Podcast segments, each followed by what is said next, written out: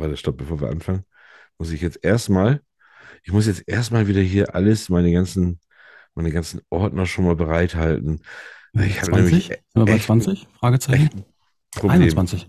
Nee, wir sind bei 20. Ah. Ja, wir sind bei 20. Wir sind bei 20. Und ich habe echt ein Problem, denn mein, dieser Monitor, der funktioniert nicht.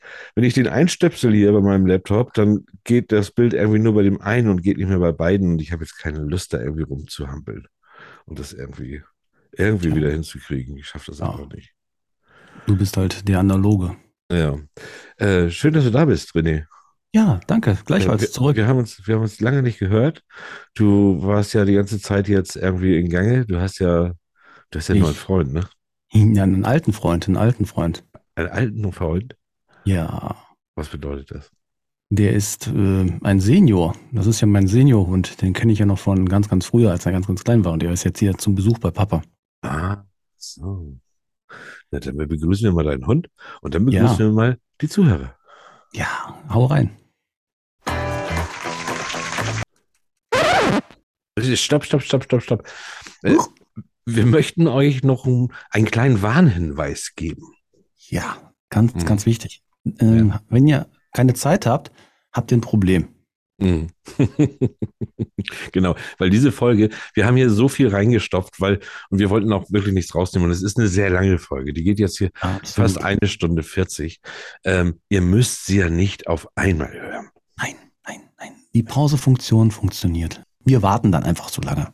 Ja, genau. Wenn ihr Pause drückt, warten wir und dann hört die Folge einfach durch, wann euch danach ist. Habt auf jeden Fall viel Spaß. Sie ist wirklich hörenswert bis zum Ende. Absolut. Und sie sind alle mit dabei. Aber genau. jetzt genug gequatscht. Auf geht's.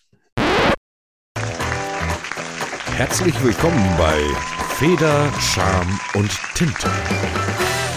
Dem Podcast, der lesen kann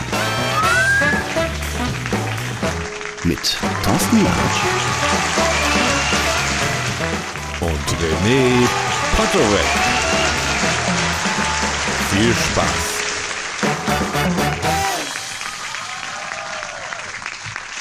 So, ja, was haben wir heute? Wir haben heute, schreiben wir den 13.10. schon. Alter.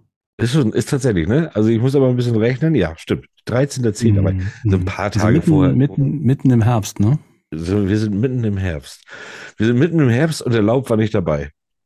Oh, ja, da müssen, doch, da müssen wir doch, den, irgendwie, doch, doch. Ja, auf, irgendwie, irgendwie ja. quasi schon. Wir müssen den Matthias nicht mehr fragen. Weil, liebe Zuhörer, heute haben wir so ein bisschen so eine Spezialsendung. Heute haben wir gar nicht so viel zu tun eigentlich. Natürlich mhm. äh, beglücken wir euch auch mit allen möglichen Sachen und Rubriken und so.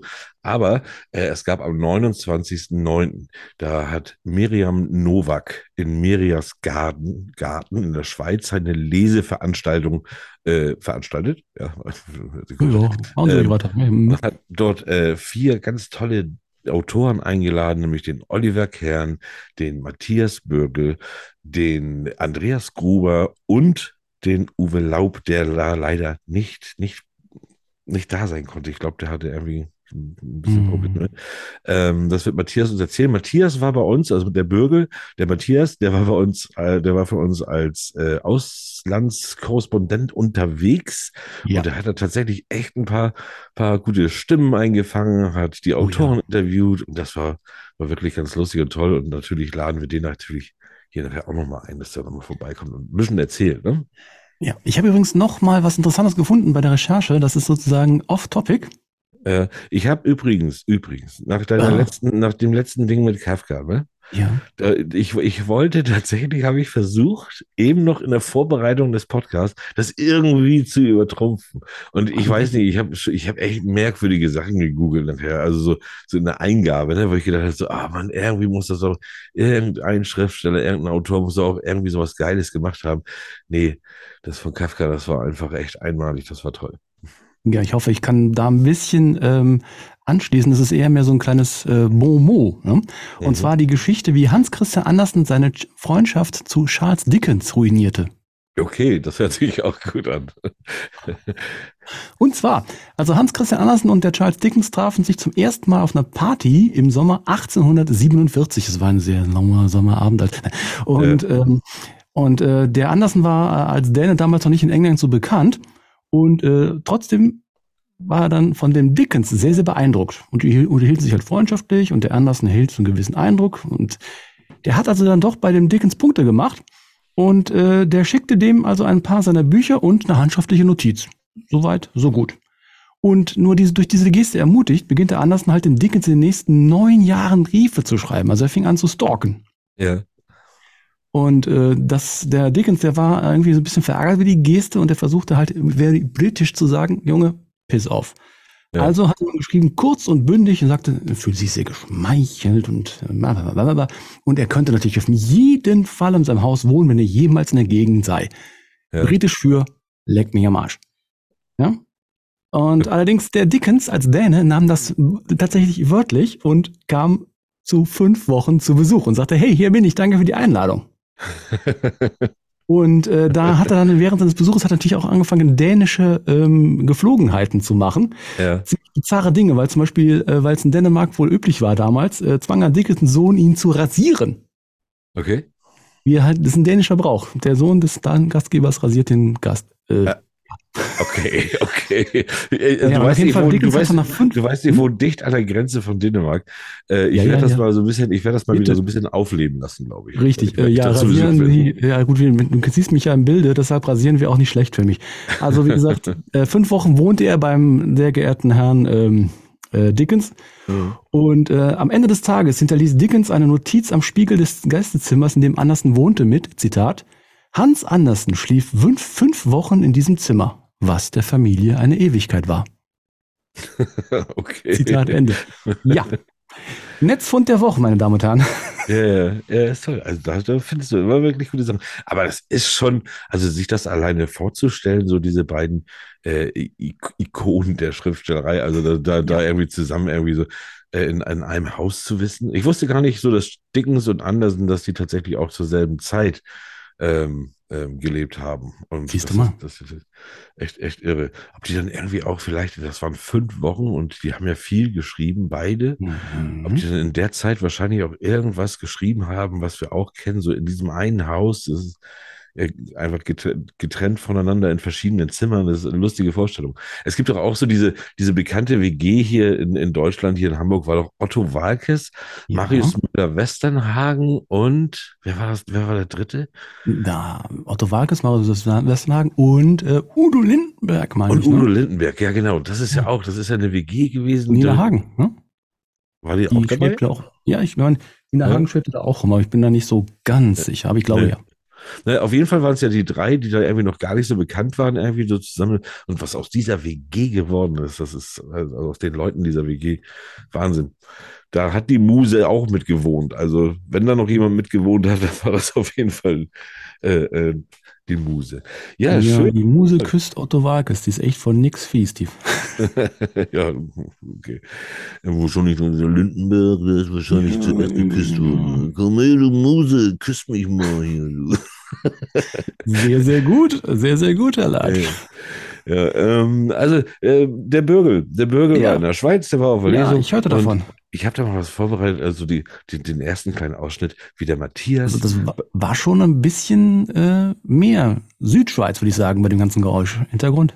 Ja, ja schon. Na, wer weiß, was da alles rumkreucht in der Schweiz. Ja. Wir können es ja mal hören. Bitte.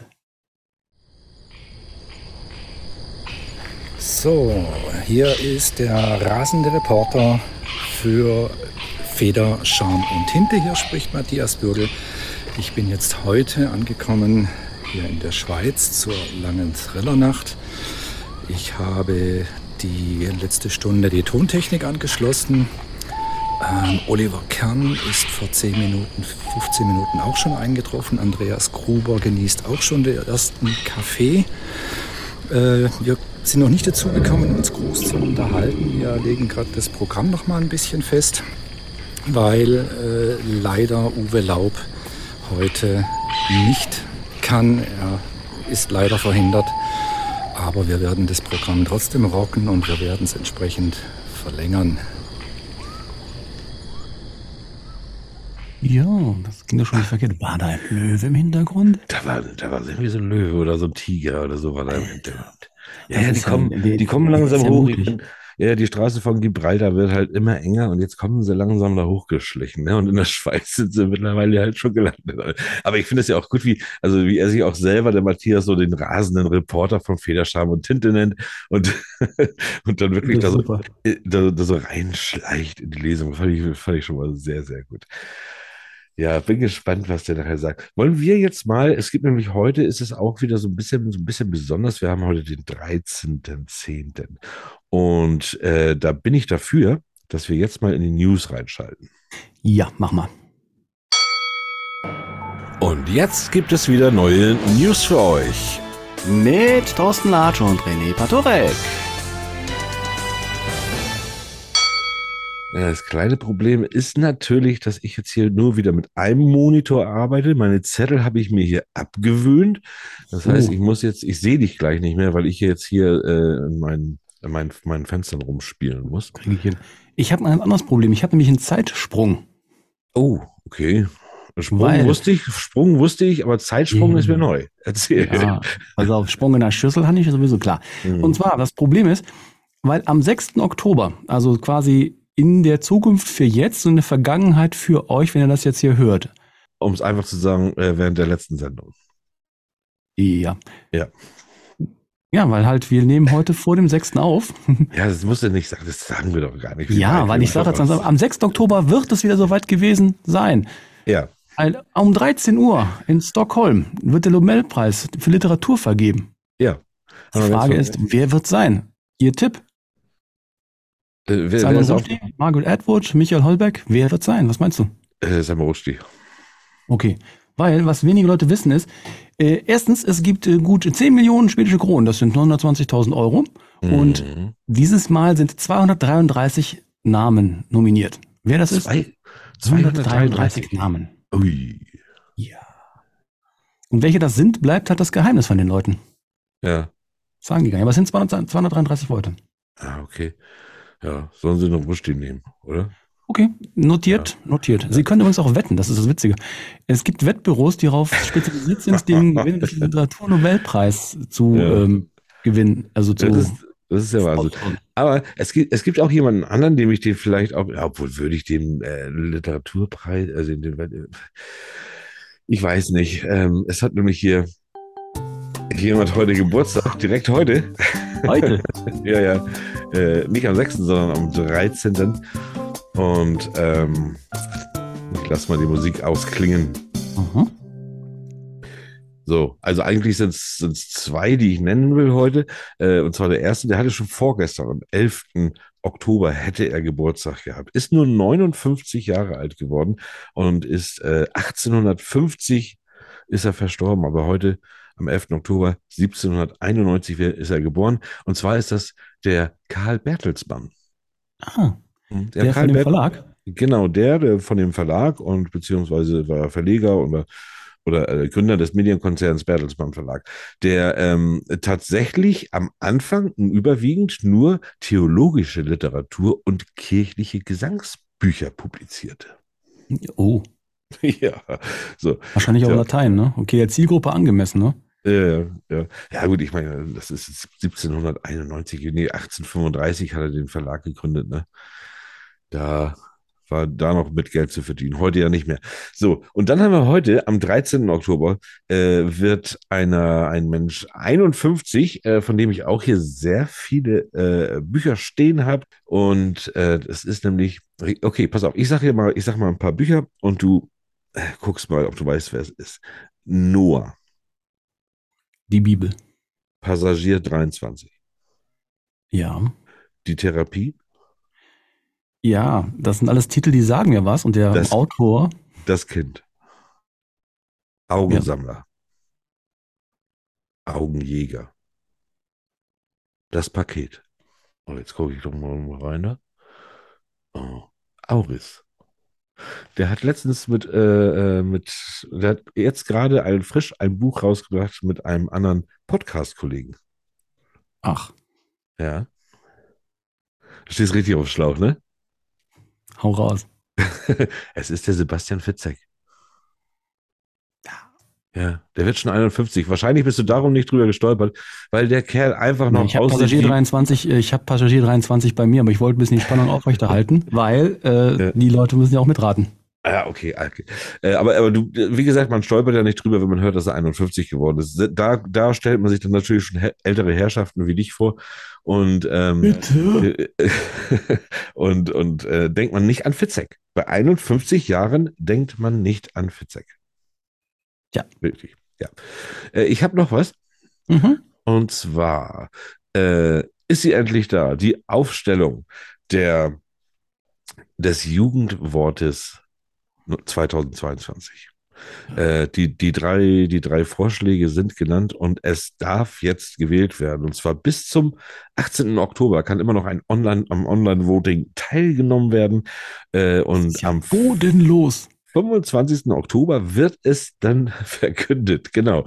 Und zwar ist es einmal, ist es, ich finde sie eigentlich, finde ich sie diesmal ein bisschen, hm, also mhm. Macher, entweder mhm. Macher also jemand, der Dinge umsetzt, ohne zu zögern. Bodenlos, also schlecht, mies oder unglaublich. Oder Smash, mit jemandem etwas anfangen vom Spiel Smash to Pass. Smash or Pass, okay, Smash, okay. Mit jemandem. Ich kann ah, okay. das noch mit Tinder, mit Wischen und so, aber Smash or Pass, keiner. Ja, ja, aber da heißt es ja Match. Der, das ist sowas wie äh, Wahrheit oder Pflicht oder sowas, ne? Ja, genau, genau. Sowas ist es. So, und ähm, ja, das sind die drei, drei Wörter. Ich finde die recht unspektakulär diesmal tatsächlich, mhm. weil, weil so ein Macher, ich meine, Macher kennt man ja eben schon bodenlos. Also ich, und ich höre, ich arbeite ja auch mit Jugendlichen zusammen, die sind ja alle, sind eine ganze Klasse, die sind alle 13, 14 Jahre alt und mh, hm, also Smash hört man das schon mal, aber das andere eigentlich nicht so. Äh, nichtsdestotrotz habe ich dann nochmal geguckt, was waren denn so die äh, Jugendwörter der letzten Jahre? Und die finde ich dann wieder gut. Letztes Jahr hatten wir Cringe. Ja, das fand ich äh, ein großartiges Wort.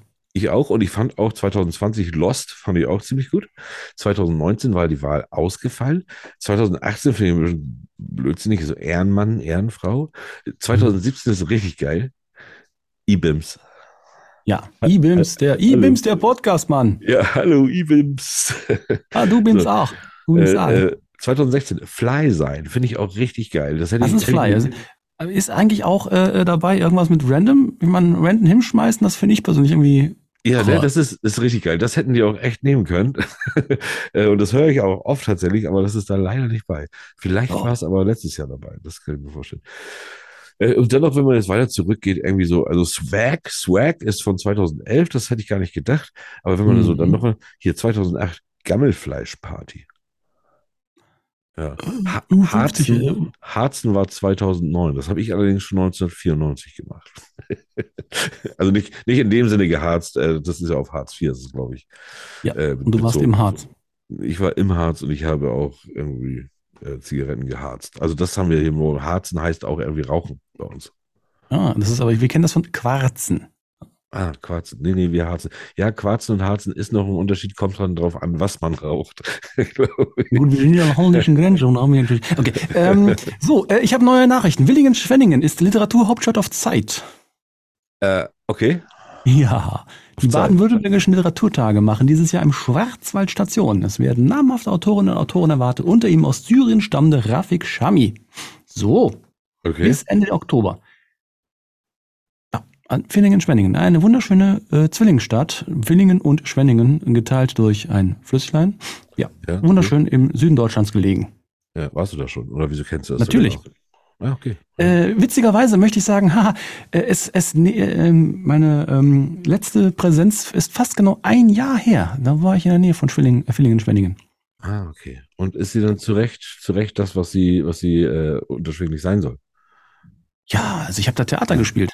Das ist jetzt ein Jahr her, beim letzten Mal. Ja, ja, das ah, Kindermusical habe ich da gemacht. Hast du da noch Theater gemacht? Ja, da habe ich damals noch Theater gemacht. Ja, ja, ja. ja jetzt machst du nur noch bei dir da Theater, ne? Macht denn dein Hund gar kein Theater? Der ist doch da. Nee, er pennt, er pennt, er pennt, er pennt, er pennt, weil er war nämlich heute wunderbarerweise viel unterwegs und weil er hat einen super schönen Tag und er war beim Pferde mit dabei, wir waren spazieren oh, und ach, der ist, äh, der freut das sich seines Lebens. Das waren ja die besten News. Da gehen wir jetzt mal wieder raus. Ja. Das war's für heute mit den News von und mit Thorsten Latsch und René Patorek. René Patorek. So, ähm, wir gucken mal. Hier hat der Matthias hat jetzt auch schon die Miriam Nowak getroffen. Das ist Ja, nämlich die Interview? Veranstalterin. Lass uns ein Interview hören. Komm, mach mal. Während Andreas Gruber und Oliver Kern schon fleißig am unsere Bücher signieren ist, schleich ich mal durch die Werkstatt und schau mal, ob ich die Miriam irgendwo vors Mikro bekomme. Die Miriam ist die Veranstalterin dieser Thrillernacht. Weil das Wetter eben so miserabel ist, hat man sich auf die Schreinerei, auf die Werkstatt, Werkstatt verlegt. Aber es ist eine ganz, ganz tolle Location.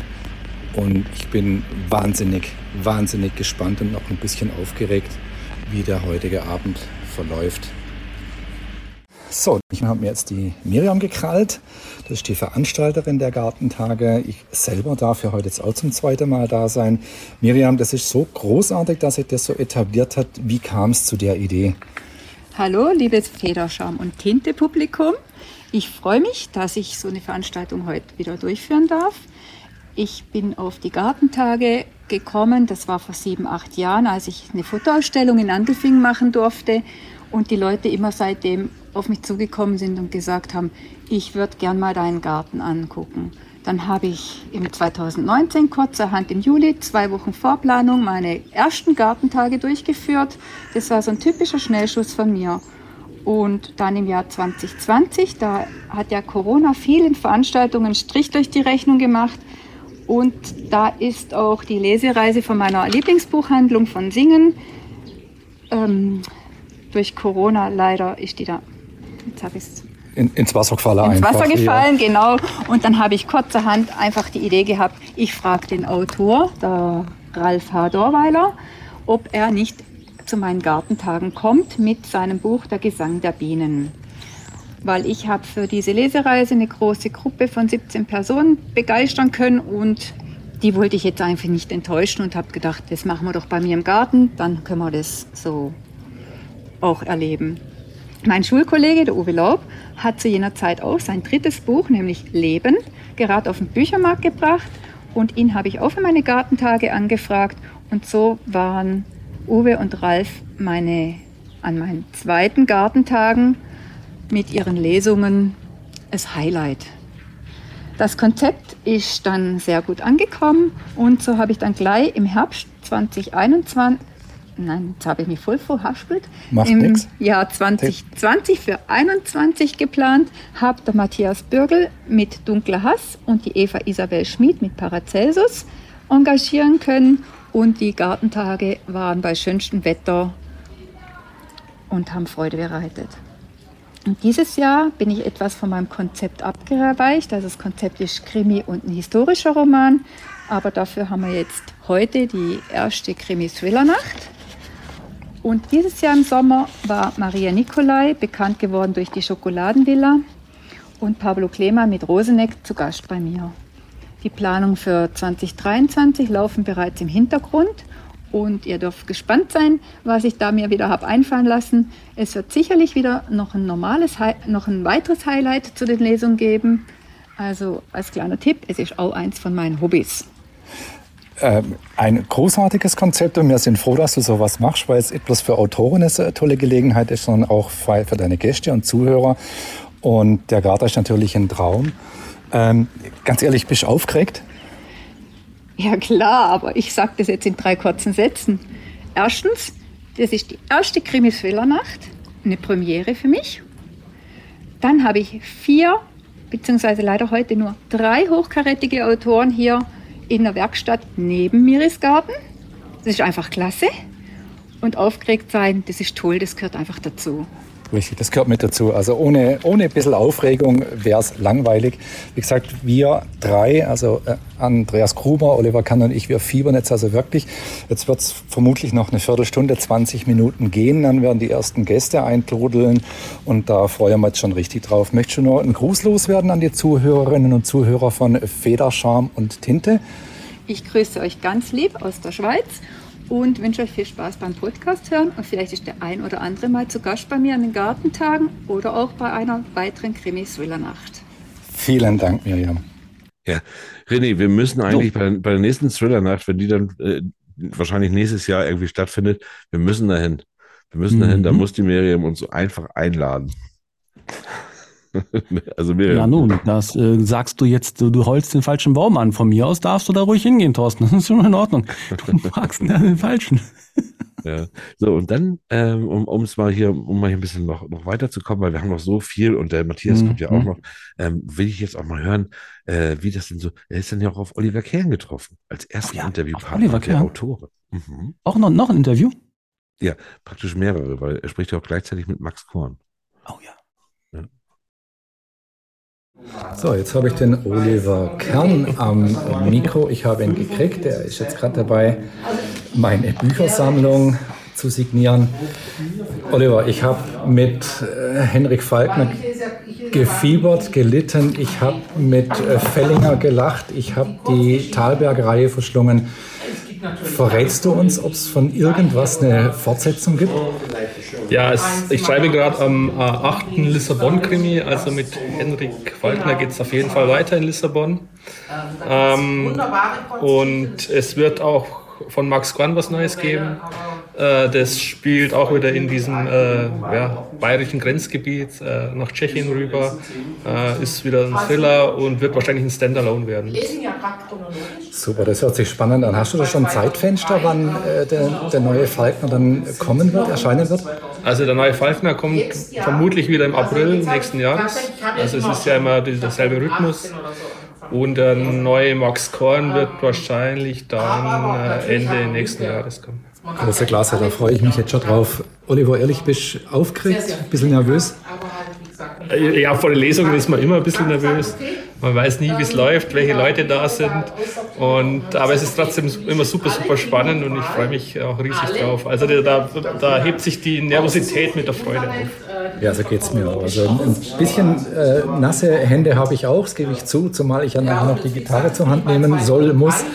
Und äh, darf ich dich fragen, ob du noch ein paar Grüße loswerden möchtest äh, an, an Federschaum und äh, Tinte?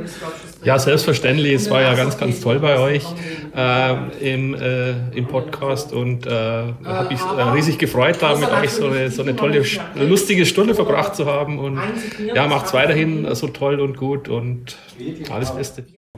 Das war der, das war der Oliver. Den hatten wir mhm. auch schon zu Gast hier. Also es ist auch so ein bisschen eine Retro-Sendung für uns hier, mhm. weil wir natürlich auch die ganzen Leute da schon, schon da hatten. Und ich, ich müsste jetzt einen kleinen Aufstand, äh, Aufstand machen oder beziehungsweise einen Aufruf starten, wollte ich eigentlich sagen. Ähm, der Andreas Gruber ne, ja. der, der ja. auch da war, der ist ja der Einzige von denen gewesen, der noch nicht hier war. Und der hat wohl mit Matthias gesprochen, hat gesagt, er möchte auch gerne zu uns in den Podcast kommen, aber er ist halt gerade auf Lesereise und da weiß er nicht, wie er das zeitlich ja, unterbringt. In aller Ruhe, wir sind ja da, wir, wir laufen nicht weg. Hier nun eine kleine Petition. Ähm, ich möchte jetzt gerne, dass ihr alle, liebe Zuhörer, ich möchte, dass ihr den, den Andreas Gruber, den Andy Gruber, wie Matthias ihn so schön nennt, spamt ihn mal ein bisschen voll mit Nachrichten. Schreibt mal dem Andreas Gruber alle eine Nachricht. Hey, Andreas Gruber, toll, herzlichen Glückwunsch zu pa Platz 1 zurzeit Platz 1 in der Spiegelbest auf der Spiegelbestsellerliste. Platz 1 Spiegelbestseller, jawohl. Ja. ja. Und dann schreibt ihr doch mal alle, sagt ihm herzlichen Glückwunsch, das hat er wirklich verdient. Und dann möchtet ihr ihn doch gerne im Podcast Feder, Scham und Tinte hören. Das so ja. müsste der nächste Brief von euch an Andreas Gruber sein. Ein Brief, ein Brief, mein Gott, ein Brief. Ja, ich sage zu Mail tatsächlich immer noch Brief. Eine elektronische Post, ja. Liebe Zuhörer, merkt ihr auch, der René, der kommt immer wieder auf den Herbst zu sprechen. Und ja. jetzt habe ich eine kleine Überraschung für dich, René. Ja, und zwar? Ich habe nämlich gesehen, Frau Esels und Herr Ohr, die wollen auch was über den Herbst noch sagen. Ist ein Ding. Mhm, da habe ich dir heimlich bei gefilmt. Och, hau raus. Willst du das hören? Szenenwechsel. Die imaginäre Kamera fährt in einem spektakulären Drohnenflug auf einen Ententeich in Castro Brauxel zu. Hier sehen wir unsere beiden Protagonisten, Frau Esels und Herrn Ohr. Frau Esels ist eine examinierte Kosmetikberaterin, die ihre berufliche Heimat aber in der Basisgastronomie gefunden hat. Ihre Hobbys sind Parkverstöße melden sowie Katzenvideos. Herr Ohr ist leidenschaftlicher Buchhalter außer Dienst. Seine Lieblingszahl auf dem Tastenblock ist die sieben. Seine Hobbys sind Briefmarken fotografieren, Ja, das Komma fällt absichtlich Anmerkung der Redaktion und Zierfische katalogisieren. Gemeinsam diskutieren sie kompetent Ereignisse der Literaturwelt und füttern Enten. Heute Herbst. Haben Sie es schon gehört? Äh, Naja, gesehen eher. Der Herbst ist da. Die Blätter färben sich rot. Richtig. Die Nasen aber auch. Ja. Nein, ja schon. Aber, aber worauf möchten Sie denn nun präzise hinaus? Ja, Sehr gerne. Also, der Herbst und seine Herbstliteratur. Ah, ich beginne zu verstehen. Was gibt es Schöneres, als es sich bei dem verregneten grauen Herbstwetter mit einem guten Buch zu Hause gemütlich zu machen? Oder mit Herbstgedichten. Wussten Sie, dass Herbstgedichte in der Antike noch nicht sehr verbreitet waren? Da in dieser Epoche vor allem das Drama oder Heldengedichte als wahre Kunst angesehen wurden. Das änderte sich jedoch in späteren Epochen wie dem Barock. Da diese Zeit durch den Dreißigjährigen Krieg geprägt war, thematisierten Autoren vor allem Themen wie Tod und Vergänglichkeit. Da das Motiv des Herbstes sehr treffend für die vergängliche Schönheit ist, nutzten die Barocklyriker auch Herbstgedichte, um ihrem Weltbild Ausdruck zu verleihen. Genau. Es gibt so viele schöne Gedichte über den Herbst. Der Nebel steigt, es fällt das Laub. Schenk ein den Wein, den Holden. Wir wollen uns den grauen Tag vergolden. Ja, vergolden. So beginnt das Oktoberlied von Theodor Storm. Richtig. Der schöne Sommer ging von hinnen, der Herbst, der Reiche zog ins Land.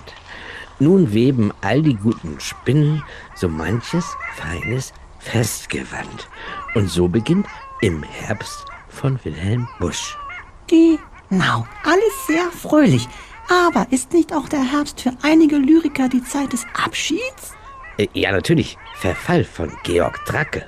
Äh, Baum im Herbst von Hermann Hesse. Oder Herbsttag von Rainer Maria Rilke. Ach, Herbst ist Ansichtssache.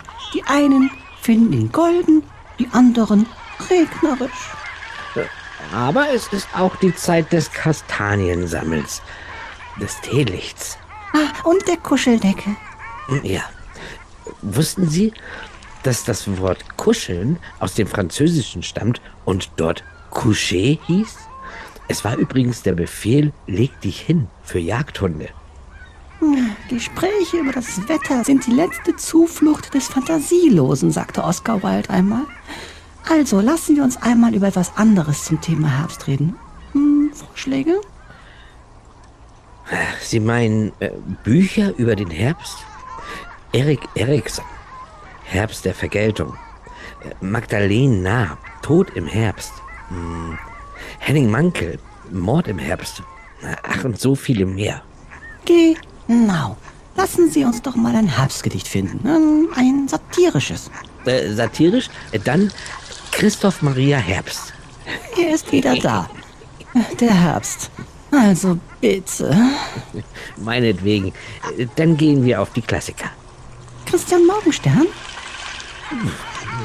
Meinetwegen.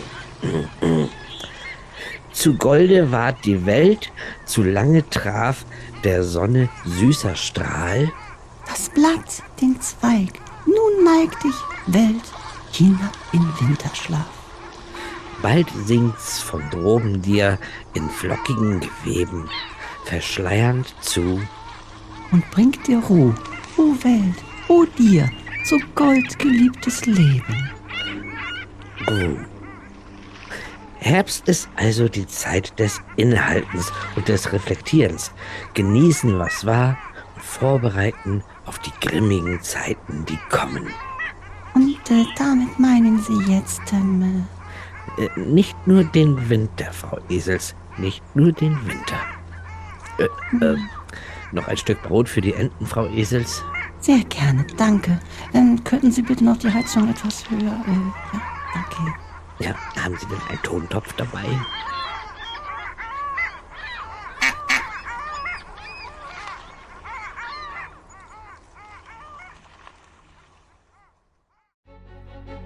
Das waren Frau Esels und Herr Ohr. Frau Esels gesprochen von René Patorek, Herr Ohr gesprochen von Thorsten Latsch, und das Intro eingesprochen von Sven Martinek. Ich habe auch letztens habe ich auch wieder einen Text verfasst und ich mache das auch immer noch gerne handschriftlich. Hm. Das ist genauso wie ich auch, ähm, ich schreibe natürlich auch viel am Laptop, aber ähm, ist genau wie ich auch ähm, nicht, ich, ich bin einer von denen noch, der nicht auf E-Books umsteigen kann, weil ich einfach das Gefühl haben muss, ein Buch in der Hand zu haben.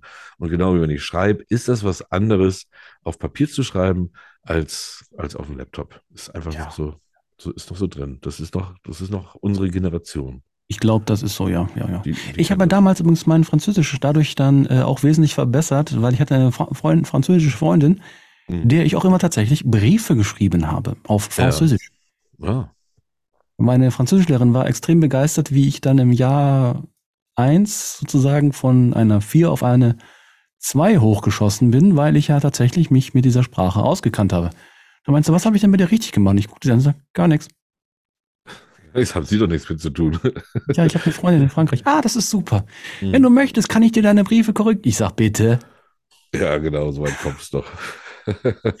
Das waren die 90er, meine Damen und Herren. Damals Ja. war noch die Französischlehrerin bereit, seine Liebesbriefe zu korrigieren. wann hast du, wann hast du das letzte Mal einen Brief bekommen? Also wirklich einen handgeschriebenen Brief? Einen handgeschriebenen Brief? in den Briefkasten. Also keine, keine, äh, keine Rechnung und nicht, sondern wirklich ein handgeschriebenen, keine Postkarte, sondern einen ja, Brief. das kann ich dir sagen. Ja. Ich habe tatsächlich einen handgeschriebenen Brief bekommen äh, von Ja. einer Sprecherakademie. Echt, der war handgeschrieben? Handgeschrieben. Warte mal, Sekunde, ich habe den noch hier, Sekunde. Ja, okay. Okay, äh, während äh, René jetzt den Brief sucht, äh, spiele ich mal das Interview ab von dem Andreas Gruber. So, jetzt habe ich den Andreas Gruber endlich vor dem Mikro. Der ist gerade fertig geworden mit dem Signieren meiner Bücher. Du hast deine Fans ja wirklich auf eine harte Probe gestellt mit dem siebten Snyder. Ich auch. Also ich habe gelitten und gewartet. Ganz ehrlich, gibt es eine Fortsetzung mit Martin S. Snyder? Du meinst jetzt nach dem siebten Teil? Ja. Naja, das ist, ich, ich sage immer, es gibt drei lose Trilogien. Ähm, deshalb lose, weil es sind zwar in sich abgeschlossene einzelne Kriminalfälle, aber die ersten drei Bände, das ist die Ära des BKA-Präsidenten Dietrich Hess. Und die, die Bände 4, 5, 6, das ist so die, die zweite lose Trilogie, das ist die, die Ära des BKA-Präsidenten Dirk van Nistelrooy, also da hat der Snyder einen neuen Vorgesetzten. Und jetzt mit dem siebten Band beginnt die dritte und letzte Trilogie und das ist die Ära von Friedrich Strohmeier. Das ist der neue BK-Chef von Mit dem er Snyder. ja ganz gut klarkommt. Ja, genau. Ja, der, der, das ist so ein Mann, der auf seiner Wellenlänge schwimmt. Und ja, und das, das sind drei Bände geplant, da sind das jetzt erschienen und zwei kommen dann noch. Ja. Also großartig war ja dieser Crossover mit dem Walter Pulaski. Wird der dann in die Folgeteile auch nochmal vorkommen? Nein, der kommt nicht mehr vor. Kommt nicht mehr vor. Nein, nein, nein, das ist ein einmaliger Gastauftritt und der, der Walter Polaski, der ist ja jetzt dann zurückgegangen zum Landeskriminalamt und nächstes Jahr im Frühjahr ähm, wird er dann Wien besuchen. Da trifft er dann die Evelyn Meyers wieder und das ist dann der Auftakt für den letzten Pulaski-Fall, nämlich für den Rache Frühling. Also der kommt dann nicht mehr vor in der Schneiderei. Okay, gibt es schon ein Erscheinungsdatum? Vom Rache Frühling? Ja. Ähm, ja, kurioserweise erscheint der Rache Frühling nächstes Jahr im September, äh, September 23. Also Rachefrühling kommt im Herbst. Ja, da genau. freuen wir uns alle Ja. tierisch drauf. Du, äh, der Oliver, der Uwe Laub und ich, wir waren jetzt schon im, im Podcast bei Feder, Charme und Tinte. Klar, ich muss dich fragen, ob du mal irgendwann vielleicht ein bisschen Zeit erübrigen kannst, um vielleicht auch mal zu Gast zu sein. Aber wirst du mal ein ganz kurzer Grußlo Gruß loswerden an deine Fans und deine Leser? Ja, ich möchte alle recht herzlich grüßen lassen. Ich wünsche euch verdammt schreckliche Albträume und viele schlaflose Nächte. Andi, vielen herzlichen Dank. Ich freue mich jetzt auf unsere gemeinsame Lesung. Das sind die erste Gäste, sind schon eingetrudelt. Bist ein bisschen nervös, noch ein bisschen aufgeregt. Gibt es bei dir noch? Ich bin grundsätzlich nicht aufgeregt, aber wenn es dann heißt, bitte Herr Gruber auf die Bühne und der Applaus setzt ein, dann geht die Pumpe bis nach oben und dann ist immer noch die alte Nervosität da. Dann bin ich froh, dass ich damit nicht alleine bin. Andi, herzlichen Dank und von mir aus Grüße an Federschaum und Tinte. So, das war der Andreas Gruber. Und der René ist jetzt auch wieder zurück. Der hat jetzt da den Brief in der Hand. Ähm, der handgeschrieben, zeig, zeig ihn mir mal. Die Zuhörer können das ja leider nicht sehen. handgeschriebenen Brief halte ich dir mal in die Kamera. Moment, ha? Ja, ist aber, das, ja, na gut, immerhin, immerhin. Immerhin, ja, ja, ja. Im, ja, doch, muss man sagen. Man kann sehen, also man kann es ist irgendwie, Ja, jetzt sehe ich dich bloß nicht mehr. das ist nicht schlimm. So, da bin ich wieder. Ha, guck hier. So. Ja, das ist das Problem. Ah, guck hier, siehst du. Oh, jetzt siehst du es. Ja, Er endet mit viel Glück und Erfolg. ja. Gut, äh, das ist, das ist schön. Das ist schön, weil handschriftlich ist, das wünsche ich mir mal wieder. Ähm, wer möchte, kann mir gerne mal einen Brief senden. Ich weiß bloß nicht, ich will natürlich meine Adresse jetzt hier nicht unbedingt preisgeben, dass sie jeder hat. Aber ähm, äh, schreibt mir doch, schreibt mir doch einfach mal einen handgeschriebenen Brief, liebe Zuhörer und Zuhörerinnen. Und dann äh, fotografiert ihr den ab oder scannt den ein, genau, und äh, schickt den an info at federscham und tinte.de. Ein Brief an mich und an den René oder an mich oder den René. Oh, das wäre schön, das wäre schön, sowas im Postkasten zu haben. Ich Oh, würde es ja. mir auch ausdrucken, auf selbst auf handgeschöpftem Papier. Oh, Büttenpapier quasi. Mhm. Äh, Büttenpapier. Büttenpapier. Sagen Sie mal, Büttenpapier ist doch etwas Ältliches, oder? Äh, ja, Nee. Wer war denn früher gelebt, früher so? Äh, ich glaube, ich weiß, wo du hin willst, aber Ja. ich, ich, ich weiß, ich, guck mal, wir kennen uns schon, ich kenne deine Richtung, ich weiß schon, ich kenne deinen Blick und ich weiß schon, wenn du so, wenn du so in die Vergangenheit gehst. Ich möchte jetzt aber erstmal, wir haben noch ganz kurz Zeit, da können wir Ja. noch mal einmal das erste Mal Oliver Kern reinhören, wie er äh, aus Talberg liest und dann Mhm. müssen wir einmal kurz eine Werbung machen. Ja. Und dann, und dann machen wir das. Ich, ich will dir nicht das Wort nehmen, aber dann. Nee, nee, nee, nee, nee, machen Sie ruhig, es ist in Ordnung. Sie sah hinunter auf ihre nackten Zehen, klamm von der Kälte, die durch die Ritzen in den Holzziegeln zu ihr, zu ihr hinauftragen. Wilhelm schimpfte sie mal aus, wenn sie barfuß herumlief, weil es sich nicht schickte, wie er meinte. Wilhelm, der sie immerzu belehrte. Das wütende Hämmern von unten drängte sie nun doch dazu, die Ofenbank zu verlassen. Sie trat von der Wohnstube hinaus in den Flur, ohne das Licht anzuschalten. Mach auf, Himmel, Herrgott! Halte es durch die robuste Eichenholztür und das Stiegenhaus herauf. Jetzt seid ihr alle wach, gell? Als sie im Treppenabsatz angekommen war. Wohlweislich hatte sie abgesperrt, sonst wäre er einfach hereingeplatzt. Sehr wahrscheinlich sogar, ohne sich vorher anzukündigen. So wie, es in der, so wie er es in der Regel immer tat, weil er es für selbstverständlich hielt, weil er die Regeln machte. Und seines Erachtens galt, was ihm gehörte, durfte er auch ungefragt betreten. Das hatte ihr einmal recht deutlich zu verstehen gegeben, was ihm gehörte. Ah, meine Güte, mit Lachern und bei biovarischen. Ich denke, mein Gott, dies, dies ist voll gut. So. wir, ja, so langsam müssen wir uns die Sprache auch angewöhnen, weil wir haben wirklich viele Zuhörer von da unten. Herzliche Ja. Grüße in die Schweiz, nach Italien, äh, Österreich, da unten, äh, Süddeutschland, da, da, ist, da sind wir größer als, als hier oben bei mir. Äh, kommen wir aber auch noch ja, hin. gibt auch weniger. Hier gibt es auch weniger. Allerdings haben wir nächste Woche haben wir Ja. tatsächlich auch hier wieder Besuch von einem Kinderbuchautoren und der kommt aus Lübeck. Da habe ich mir Verstärkung geholt, Alter. Der Das Gott sei Dank, das Gott sei Dank. Das ist ja nicht so, das geht hier alles nach Süden. Ne? Ja. So, aber äh, nichtsdestotrotz müssen wir natürlich auch hier immer mal ein kleines Päuschen einlegen. Ihr könnt euch jetzt erholen, liebe Zuhörer. Holt euch erstmal was zu trinken, was zu knabbern und äh, dann sind wir auch gleich schon wieder für euch zurück. Leute, ich schwör's euch, ich kann einfach nicht mehr.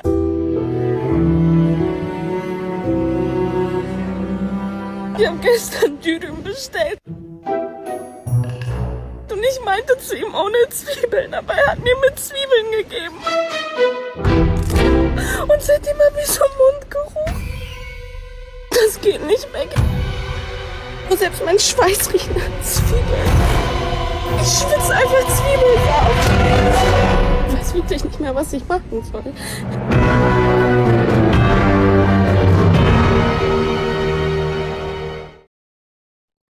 So, ich habe gerade dem Hunde noch was gegeben, weil, warte mal, ich guck mal, ob ich hier das Bild kriege. Sekunde. Äh, komm her. Ja. So, hol, hol. Da ist er. Tada. Da ist er tatsächlich. Ein Hund. Hallo Hund. ist er aufgewacht jetzt. Während wir Pause machen, als hätte er es geahnt, wollte er was zu futtern haben. Er hat jetzt gerade mal eben kurz in das Mikrofon geschmatzelt. So, ja. Ja, Aber du weißt schon, dass die Zuhörer, dass sie das ist immer noch Podcast, die sehen den nicht, ne? Also das ist die ich 20. Weiß, ich 20. Weiß, Sendung ich, und du versuchst es immer ja, wieder. Ja, das ist ein, äh, ich habe ja so zwei, drei Bilder bei mir schon äh, vorbereitet gehabt auf dem, äh, auf meinem Instagram, ne Quatsch, Instagram-Account, ja, auch. Äh, ja. Facebook, Instagram haben wir auch ein kleines Bild von der Hund, ja? ja. Der, äh, wie er durch die Gegend schränkt, ja. Hm? Ja, gut. Ähm, könnt ihr alle gucken. Wer Hunde gucken will, Katzen, Richtig, Katzenbilder ja gibt es nicht. Podcast, wir sind ja nicht bei äh, dem Herrn Rütter. Nee, genau. Aber der Herr Rütter würde auch bei mir keinen Job haben, weil das ist nämlich der liebste Hund von Wowelt. Ah, von Wowelt ist er der liebste Hund. Mhm. Der hat übrigens das wunderbare äh, ähm, Talent, ja. als er noch jünger war, als ich mit ihm spazieren ging, hatte er da die Möglichkeit gehabt, sehr viel und sehr ausgiebig zu rülpsen. Okay. So aus dem Nichts kam er und burp. Ja, ja. Wie der Herr, so das Geschirr. Ne? Bitte, bitte? Wie der Herr, so das Geschirr, sagt man doch in der Hundewelt. Oh, ja klar, natürlich. Wenn, wenn, der ist beim Bauern groß geworden. Das ist dann klar, ja. dass der nicht äh, hier in, in, in Schön kann. Ja, also pass auf. Ich spiele noch mal kurz was vom Bürgel ein. Ja.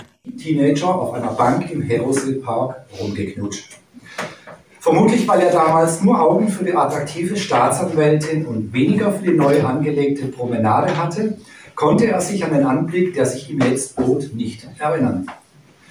Kriminaltechniker tänzelten um eine Statue herum, die damals definitiv dort nicht gestanden hatte. Ja, ich, ich hoffe, es liebe Zuhörer, es ist doch schön, da so einen kleinen Einblick von so einer Lesung zu haben. Äh, ja. Der René und ich, wir kennen das ja schon alles und das ist jetzt ganz lustig zu beobachten. Er hat nämlich nicht gemerkt, der René, der ist nämlich gerade weggegangen, während ich das eingespielt habe. Und währenddessen bin ich dann aber auch weggegangen. Und jedes Mal, wenn wir diese Einspieler haben, gehen wir irgendwie weg und holen was oder gehen schnell auf Toilette. das, das, ist so richtig. Wir nutzen die Pause hier beide gerade. Das ist schön. Da muss ja. nicht erzählen, weil das ist noch kein Mensch. Wir sind die ganze Zeit dabei und lauschen da auch zu. Ja, aber ich, wir haben es ja schon gehört und wir haben es wirklich sehr, sehr genossen. Und ich bin dem ja, Matthias absolut. mega dankbar, dass er das da, dass er das da gemacht hat. Ach, guck mal, der jetzt hat sich einen Schluck Wasser geholt. Ja, das muss man auch als Sprecher. Ähm, du wolltest irgendwie zurück, du wolltest irgendwie mit mir zurückreisen. Zurück, zurück. Hatte ich, zurück. Hatte ich so ein bisschen das Gefühl, ähm, und äh, wenn ich mich dann recht, wenn ich mich da, wenn ich so wie ich dich kenne, willst du genau dahin.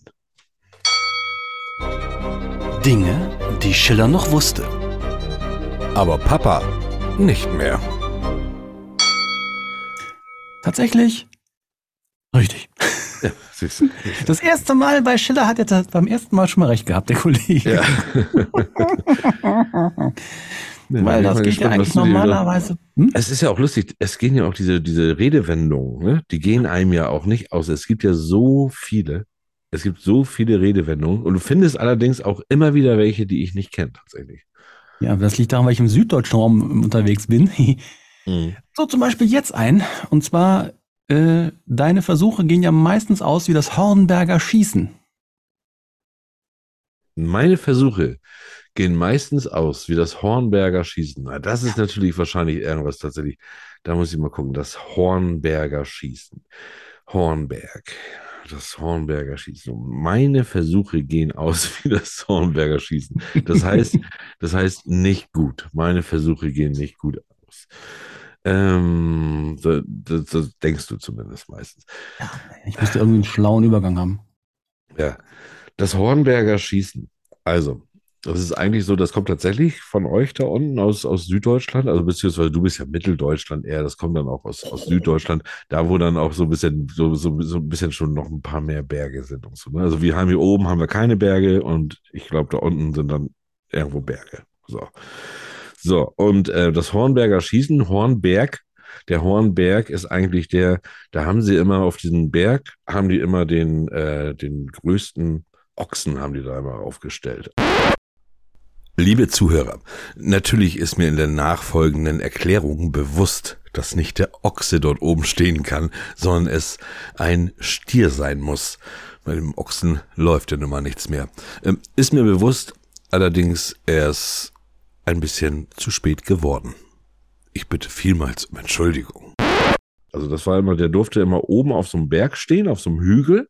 Da haben die den, den stärksten, größten und ansehnlichsten Ochsen, den haben die da raufgestellt und unten dann so die ganzen Kühe, die dann schon mal, um sie schon mal so ein bisschen heiß zu machen auch, ne?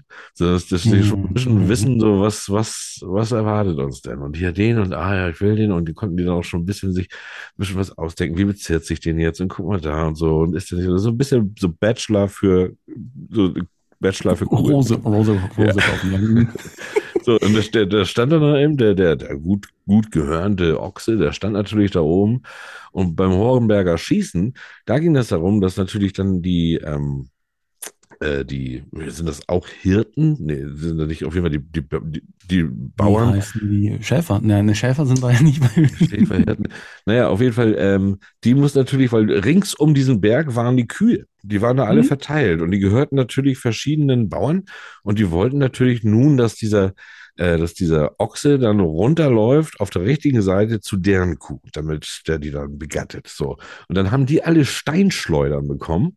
Mhm. Und, äh, und der, also egal, wo die den getroffen haben, die durften natürlich nicht zu große Steine nehmen, egal, wo die den getroffen haben, war dann natürlich, ähm, hat er sich nicht bewegt. Ne? Der war kräftig, das hat er gar nicht gemerkt, die, ein, die Einschläge hat er nicht gemerkt. Aber wenn man dann sein, sein Horn getroffen hat, dann ist er praktisch in die entgegengesetzte Richtung gelaufen, den Berg hinab, und da hat er dann so ein paar Kühe glücklich gemacht. Das war das Hornberger Schießen, das haben die einmal im Jahr Krass. haben die das veranstaltet. Krass. Also es, äh, er war hat die Kühe nicht glücklich gemacht, weil es kam nämlich gar nicht zum Schießen. So, okay.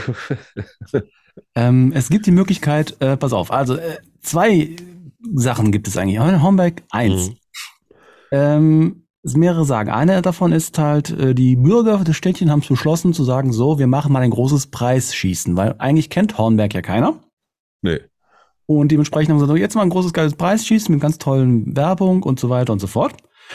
Und die haben natürlich ganz viel Einsatz gesagt und Werbung und haben Leute hingeschickt und die ganzen Leute haben sie dann vorbereitet, Essen gekauft und alles Mögliche. Die Leute kamen ein, was hatten sie vergessen? Ja, Schießpulver zu kaufen. Okay. Das heißt, das Hornberger Schießen ging dadurch aus, dass es nicht stattfand. Ah, und dann ist das so ein Sprichwort geworden, so von wegen so, äh, wenn, wenn du irgendwo, wenn irgendwo so eine Schießveranstaltung war, dann haben die mal gesagt, so hoffentlich ist das hier kein Hornberger Schießen. Nee, nee, also wie gesagt, also wenn wir nach etwas trotz aufwendiger Vorbereitung enttäuschend enden, sagen wir mal ganz trocken. Ja, Aber die okay. schönere Variante, die finde ich persönlich auch bess- besser. Mhm. Und zwar im Jahre Anno Domini 1564, der Herzog von Württemberg. Wie heißt er nochmal? Keine Ahnung. Aber der kam mir fast gesagt, den Hornbergern, Mensch, ich komme euch mal zu Besuch. Ja. Also hoher Besuch, die haben gesagt, ey, geil, verdammte Freude. Und die haben dann gesagt, so, was machen wir? Hm, also, Salutschüsse. Bombenidee. Also sie haben also Salutschüsse vorbereitet und dann kamen die, die Rohre waren geputzt und Position gebracht und Pulver Mhm. war da war Pulver da. Und dann kam ein Wachposten und hatte halt Ausschau gehalten am Tross des Herzogs. Mhm. Und dann kam dieser Tross nicht so an, also hat der Wachposten ein klein wenig äh, die Zeit überbrückt mit ähm, kleinen 2, 3, 25 Bier. Ja. Und äh, auf einmal tauchten am Horizont Kutschen auf, ne? Ja. Und er brüllte, sie kommen, sie kommen. Und die ballerten aus vollen Rohren und haben gesagt, da kommt der Herzog und schnabbam, ballert es rum. Nee, leider nein. Der Herzog war das nämlich nicht, das war das Gefolge, das vorausgekommen ist. Und als der Herzog in Reichweite kam, hatten die kein Schießpulver mehr. okay. Ja, Dumm ist gelaufen. Cool. Ja, ja, Das ist tut das Hornberger Schießen. Hornberger Schießen. Das versuche ich mir mal ein bisschen zu merken, obwohl, ja, wird ja keiner was mit hier oben anfangen können. Aber das ist Nee. auch immer schön, wenn man so eine Redewendung hat, äh, mit der keiner was anfangen kann. Ja. Kannst Ist du denn schlecht. mit der Redewendung aus der Gattung Fettnäpfchen, in ein Fettnäpfchen treten, was anfangen? In ein Fettnäpfchen treten. Boah, da, da kann ich bestimmt was mit anfangen. Aber, René, ich sag dir was. Ich möchte jetzt eins tun. Ich hole mir jetzt Verstärkung. Der, der Schon? Bürgel, den, wir wollten ja sowieso den Bürgel einladen. Und ähm, der weiß aber noch nicht, dass wir den jetzt direkt in Schillerschen reinholen. Weil Ja. ich hab, mit dem habe ich tatsächlich auch nachher noch ein bisschen was zu besprechen. Oder wir. Ja, Ähm, ich weiß, äh, ich weiß, was. Ja, ja, ja, ja. Da dem ja ist da was widerfahren. Skandal.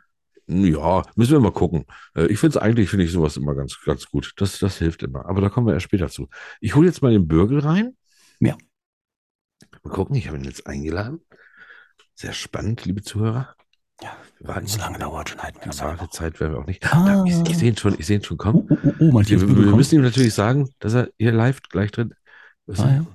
Nein. Ja, gut. Ja. Guten Abend, ihr beiden. Hallo, Guten Abend, Herr. Bürgel. Wir, wir hören dich, wir, wir sehen dich gar nicht. Bist du, bist du nicht, äh, hast du dich nicht fein ausgeputzt für uns heute hier? Äh, warte mal. Ah, na also. Ich muss dir sagen, du bist jetzt schon Ja. live drinne. Ich musste dich, ähm, also, also erstmal, da machen wir mal was. Da machen wir mal was. Ich Applaus. musste, ja, Mindestens, mindestens Applaus.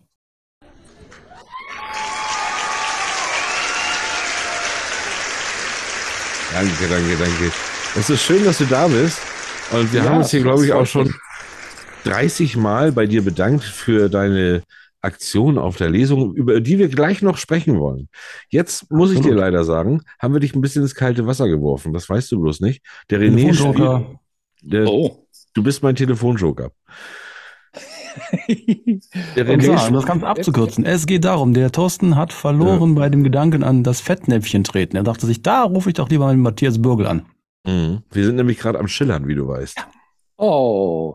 Ja. Okay, dann, dann versuche ich mal, äh, dir zu helfen, Thorsten. Ja, Bitte. also René, sag noch mal, worum es geht. Es geht darum, ins Fettnäpfchen treten. Warum, woher und warum? Woher stammt das? Ursprung. Ins Fettnäpfchen. Mhm. Also eigentlich bist, eigentlich bist du gerade ins Fettnäpfchen getreten, weil wir dich jetzt hier direkt reingeholt haben. Ja, ja, du hast, mich in, du hast mich ins Fettnäpfchen treten lassen, ja. Ja. Ja, also si- sinngemäß äh, würde ich sagen, wenn man äh, ja irgendwas was Unbedachtes tut oder sagt und äh, dann sagt man ja landläufig, ähm, ja, jetzt bin ich, glaube ich, ins Fettnäpfchen getreten oder Mhm. der, der tritt ins Fettnäpfchen. Und ich würde das auch irgendwo im Mittelalter verorten. Mhm. Äh, es war, war ja früher so, dass ähm, äh, da fällt mir auch gerade ein Sprich, Sprichwort ein, alles in Butter.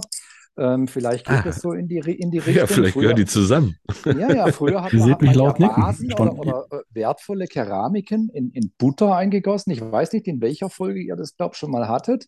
Ja.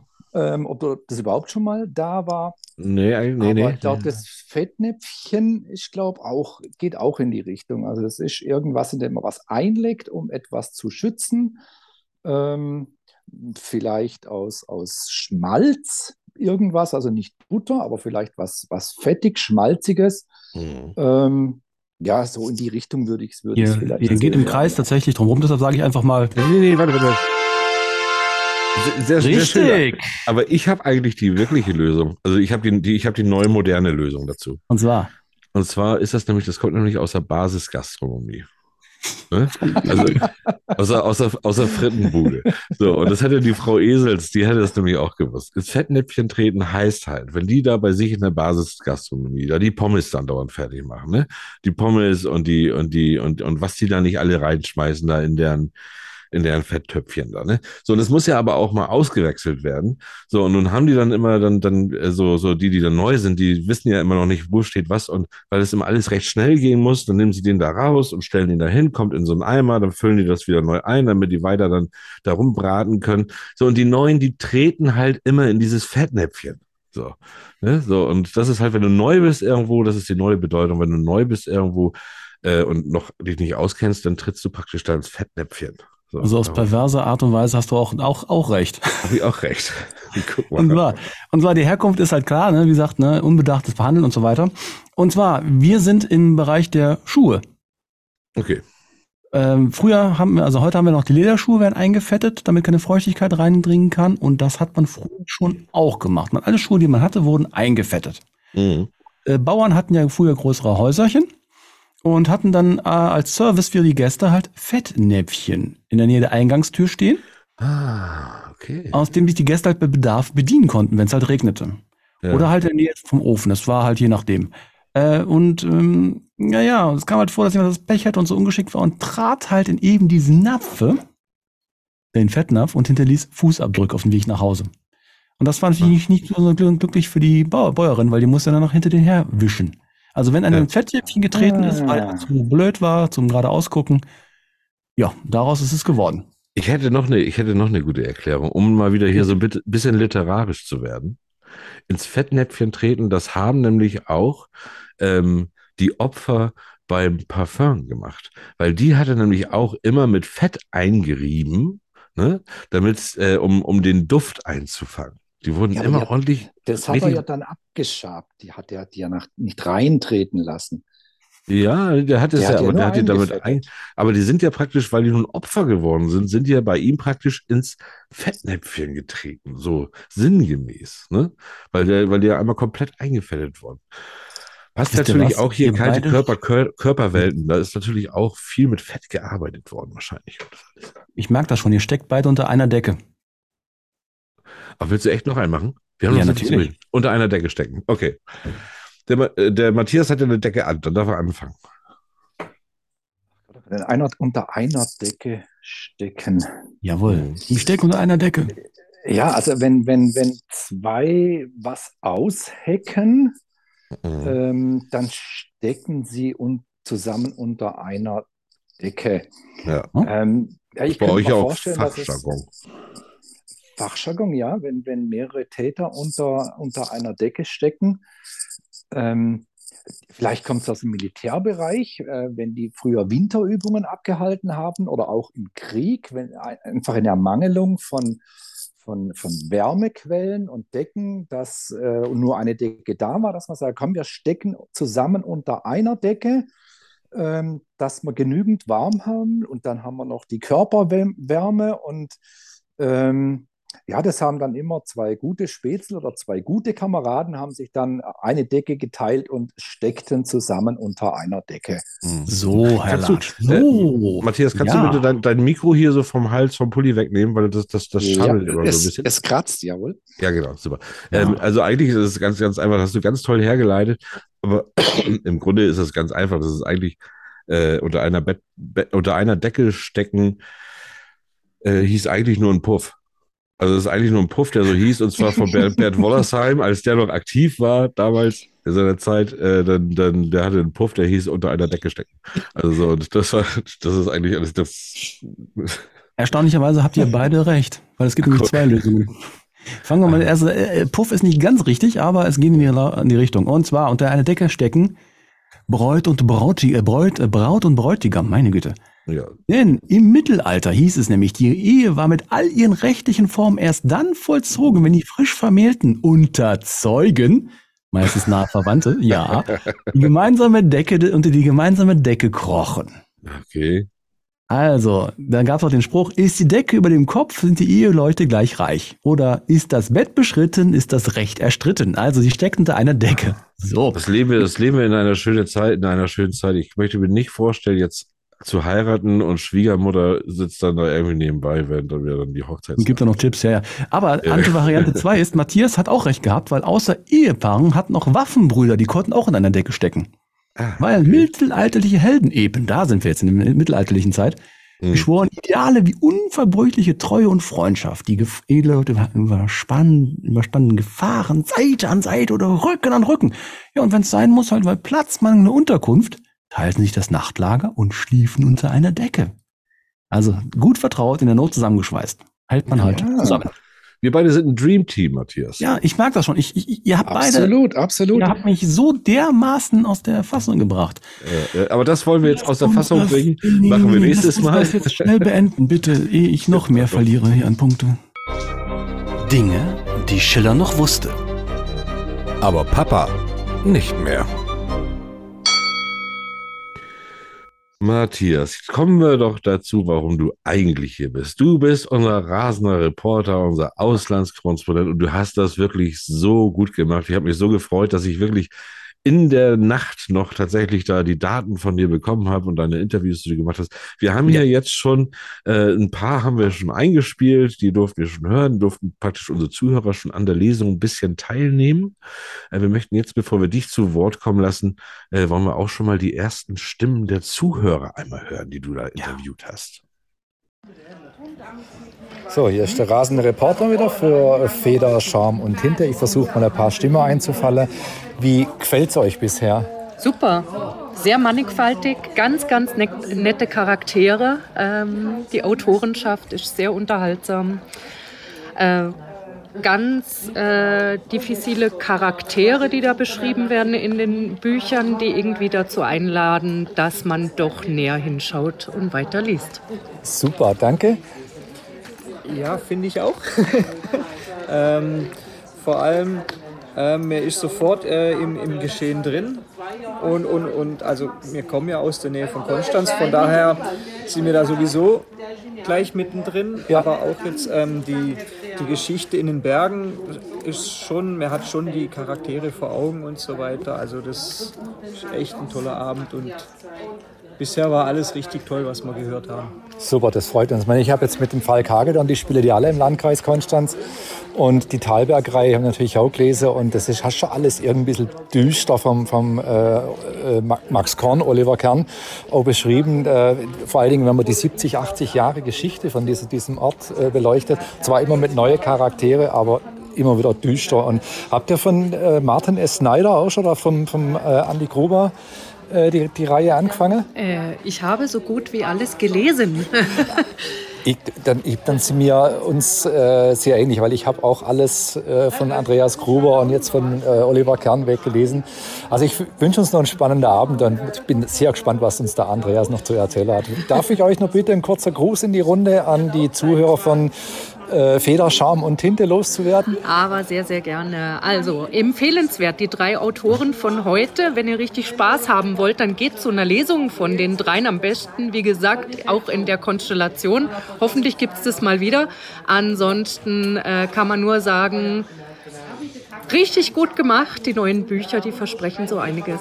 Vielen lieben Dank. Dann schauen wir nachher mal rein, gucken, ob wir noch irgendwie eine Stimme einfangen können. Sehr, sehr gut. Also ich habe mich tierisch belacht. Das ist also großartig. Ja, aber Stimmen einzufallen, einzufangen, das war natürlich ein Lapsus. Gell? Ja, ist natürlich auch für die ist es doch dann auch nochmal gut. Wieso kommt der Autor jetzt da auf uns zu? Der sitzt doch normalerweise da vorne, der hat gelesen, der hat Gitarre gespielt, der hat irgendwie übrigens einen sehr, sehr schönen Trailer eingespielt, muss ich sagen. Mhm. Ja, ja. Hast du den, du, du sagst gerade nichts, hast du den eingespielt? Ja, den habe ich eingespielt. Ja. Ich habe auch, ich habe auch, ja, ja, ich habe auch äh, äh, zuvor äh, Oliver Kern und äh, Andreas Gruber gefragt, ob sie äh, damit einverstanden sind oder ob sie das irgendwie stören würde. Ja. Und ähm, nein, ich habe also äh, gleich zu Beginn den äh, Klappentext, den Trailer eingespielt. Der kam sehr, sehr gut an, auch beim Andreas Gruber. Ja. Ähm, und der natürlich gleich gefragt hat, wem gehört denn diese geile Stimme? Ja, Wer, wem gehört ja, das ja, Natürlich.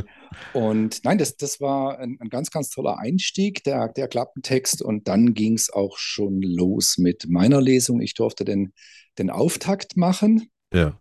Ähm, ja, und dann bin ich nachher natürlich rum und habe dann noch Stimmen eingefangen also nur, zum, nur zur Vollständigkeit halber. Also der Thorsten hat für den Matthias Bürgel seinen Klappentext eingelesen und der ja. erschallte dann im kompletten Raum, ein wenig hinterlegt mit Mu Musik. Ja. Ein großartiges Werk. Maria Zaffarana wurde auch schon beglückt von uns. Das ist ja, ja. Äh, ist, ist äh, im Service mit drin. Wenn ihr hier ein Gast seid, bekommt ihr auch mal kleine Goodies. Auch wenn es nur virtuell ist. ja, genau, genau. Für eine kleine Zuwendung machen wir hier alles.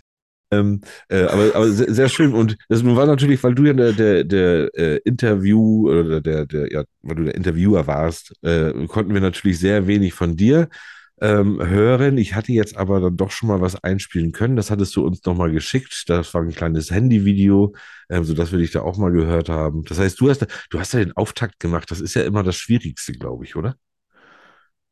Ähm, ja, Nein, das ist schwierig vielleicht nicht. Also ähm, die äh, Miriam hat mich ja gefragt, ob ich, ob ich den Auftakt machen möchte oder wie wir es timen mit den Auftritten. Mhm. Und ähm, ja, weil ich eben zunächst mit, einem, äh, mit einer Gitarre angefangen habe, habe ich gesagt, wäre es vielleicht gar nicht verkehrt, wenn ich den Auftakt mache.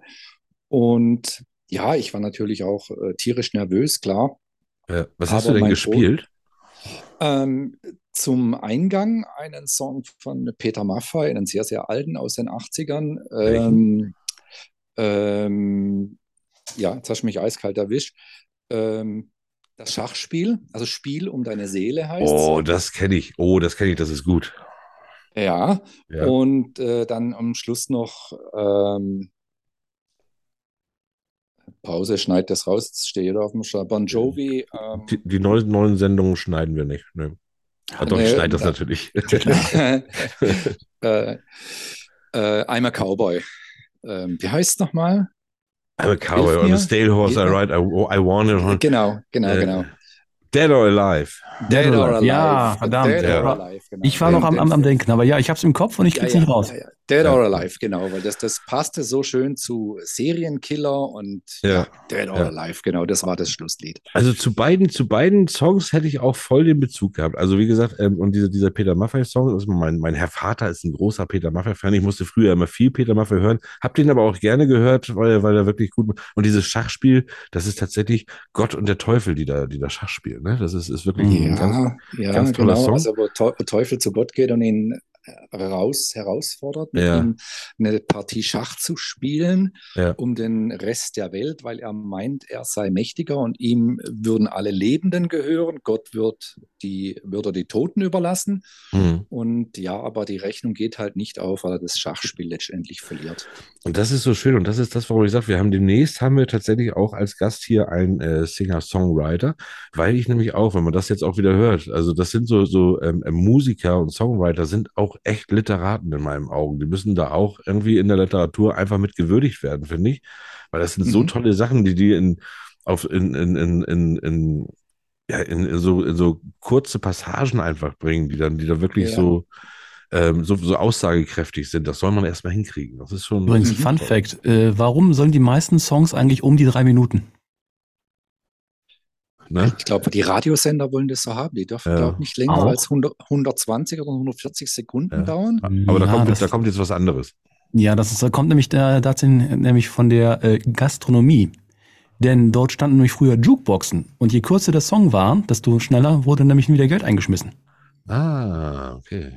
okay. Und das haben wir gesagt, okay, alles, was unter drei Minuten ist, ist ein Bringer.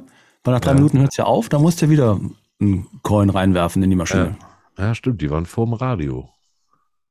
Daher stammt das. Fällt Bohemian Rhapsody, Rhapsody aber durch. mit Ja, man muss auch sagen. Bohemian Rhapsody ist, das wissen ja auch viele Leute, eigentlich ist das ja fast noch gegen äh, I'm in Love with My Car, wir sind jetzt beim Musikpodcast, äh, Ja. ausgetauscht worden, weil das war auf der, sollte eigentlich auf die B-Seite kommen, Love with My Car sollte eigentlich der Promoter sein.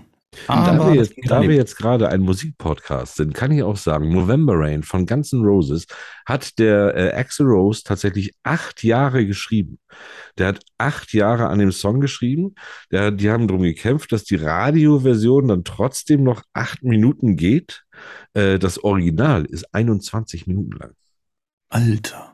Ja, ja, ist auch nicht auf der Platte drauf, aber das Original ist 21 Minuten lang. Die, die, das ist ja eine Komposition. Fandango, ah, nee, ist der andere. Äh, ja. Ja. Gut, kommen wir aber, wie gesagt, viele Lieder sind tatsächlich Poesie. Äh, gut, na, da, da, da gibt's natürlich auch, klar, aber viele Lieder haben tatsächlich eine Aussage und man hört auch ziemlich gut hin. Man muss auch sagen, weil, was auch manchmal ein bisschen schwierig ist, wenn Leute Englisch nicht so ganz gut können und dann Lieder mitsingen und du denkst dir, warum zum Teufel singt dieser Mensch jetzt gerade Aber mal ehrlich, aber was ehrlich, singt der da?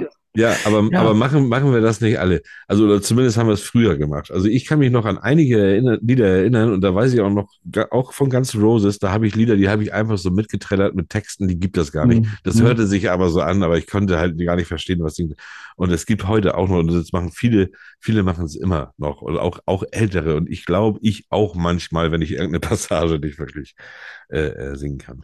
Äh, kommen wir aber wieder jetzt Ja, zum, zum literarischen und zur Lesung. Äh, du hast noch weitere Stimmen eingefangen Ja, und gib die mal rüber. spielen wir jetzt ab. So, ich habe jetzt zwei ganz nette Damen gefunden. Ich hoffe, die stehen nochmal Rede und Antwort. Ähm, wie hat es euch denn bisher gefallen?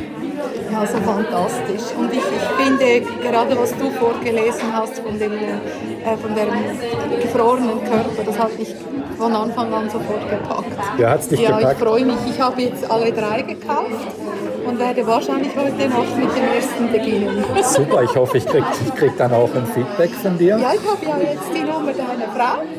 Ich sehe, Oh, großartig. jetzt in Kontakt, äh, bin ich mit ihr und kann ich ihr sagen, wie ich das finde. Ja. Super, klasse, ich freue mich. Wie hat es dir bisher gefallen? Also mir hat es auch sehr gut gefallen.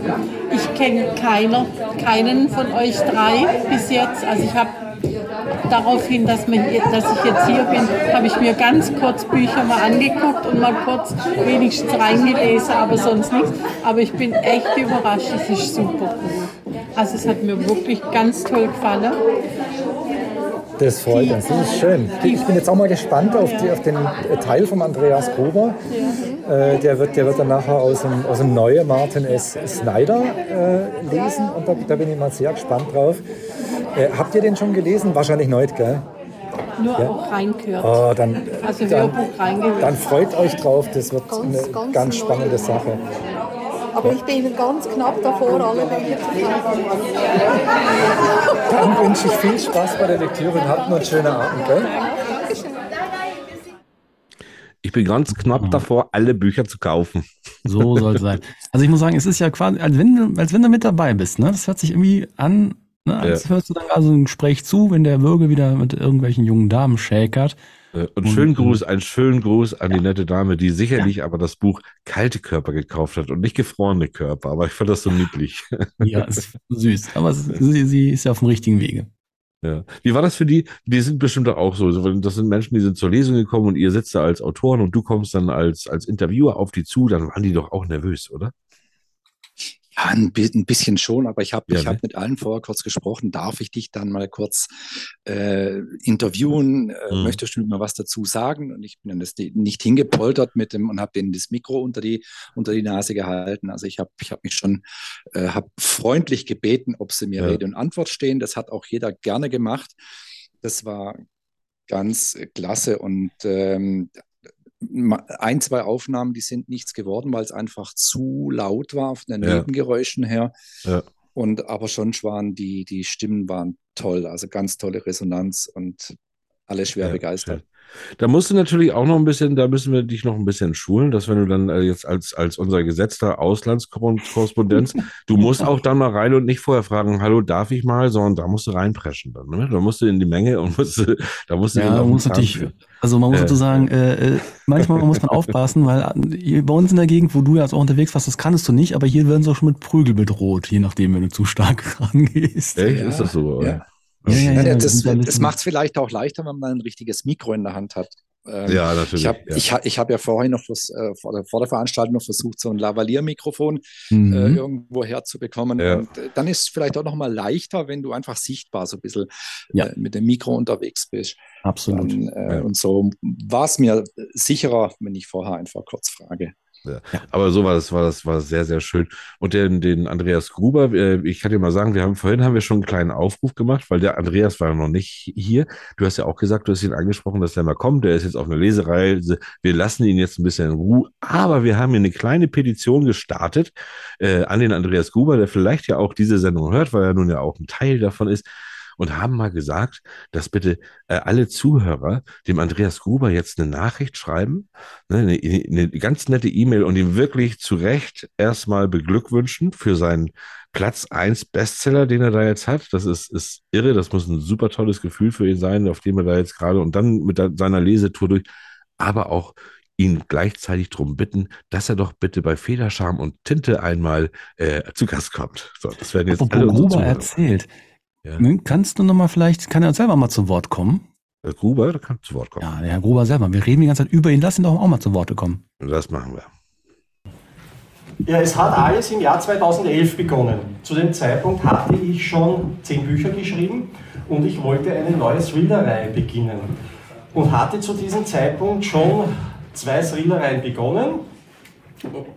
Eine mit dem Peter Hogart, der ist ein Wiener Privatdetektiv, und die zweite Reihe mit dem Walter Polaski. Der Walter Polaski, der ist ähm, Leipziger Kripo-Ermittler, ein älteres Semester, er arbeitet wie der Matthias früher beim Kriminaldauerdienst und aber mittlerweile nicht mehr Kriminaldauerdienst, oder? Äh, nee, im Moment nicht, nein. Im Moment nicht. Du bist suspendiert worden. Ja. Hat er mit dem Walter Polaski dann gemeint, der Matthias, ja. Ähm, und der, der Walter Polaski ist ein Zyniker und er ist asthmakrank und, und braucht halt immer ständig seinen Asthmaspray. So, und als ich 2011 eine neue Buchreihe beginnen wollte mit einem neuen Ermittler, war die Überlegung, wer soll dieser Ermittler sein?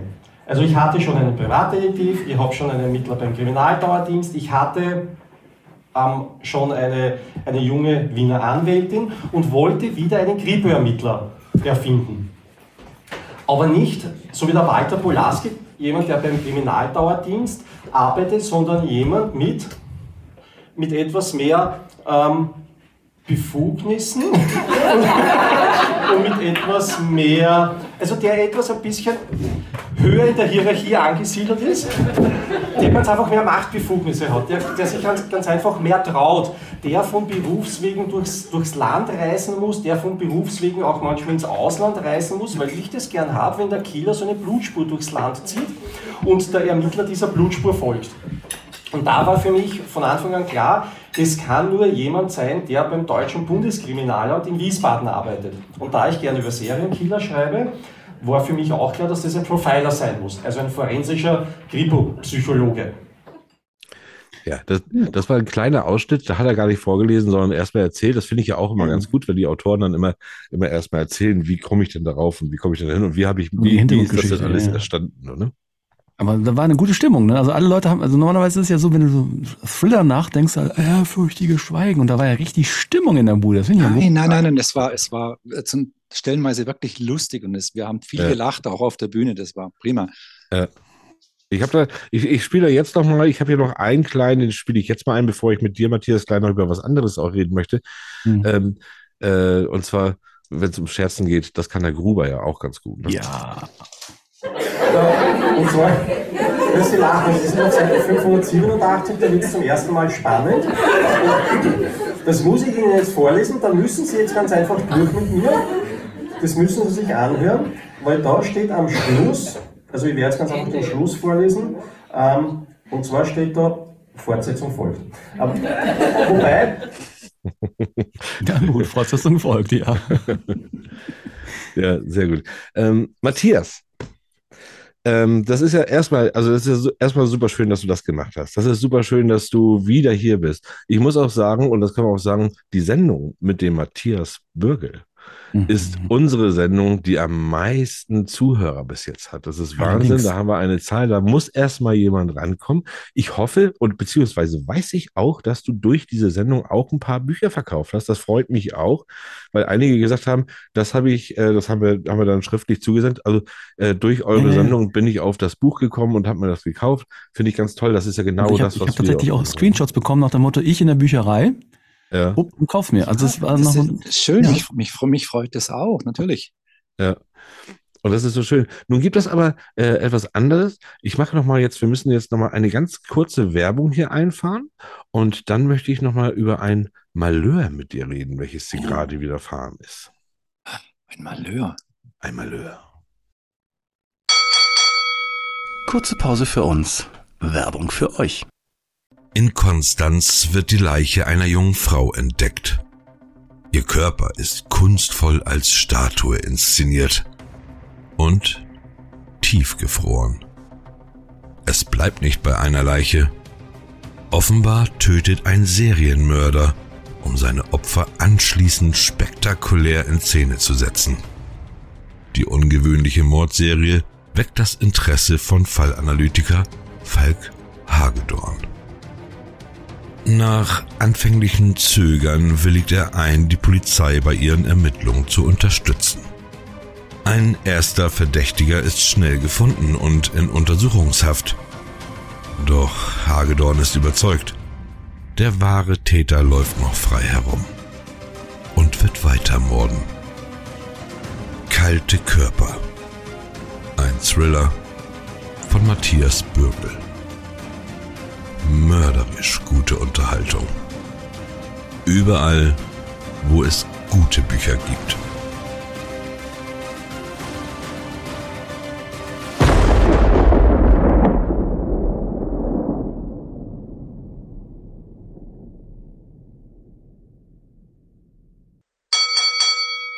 Das war's schon mit der Werbung.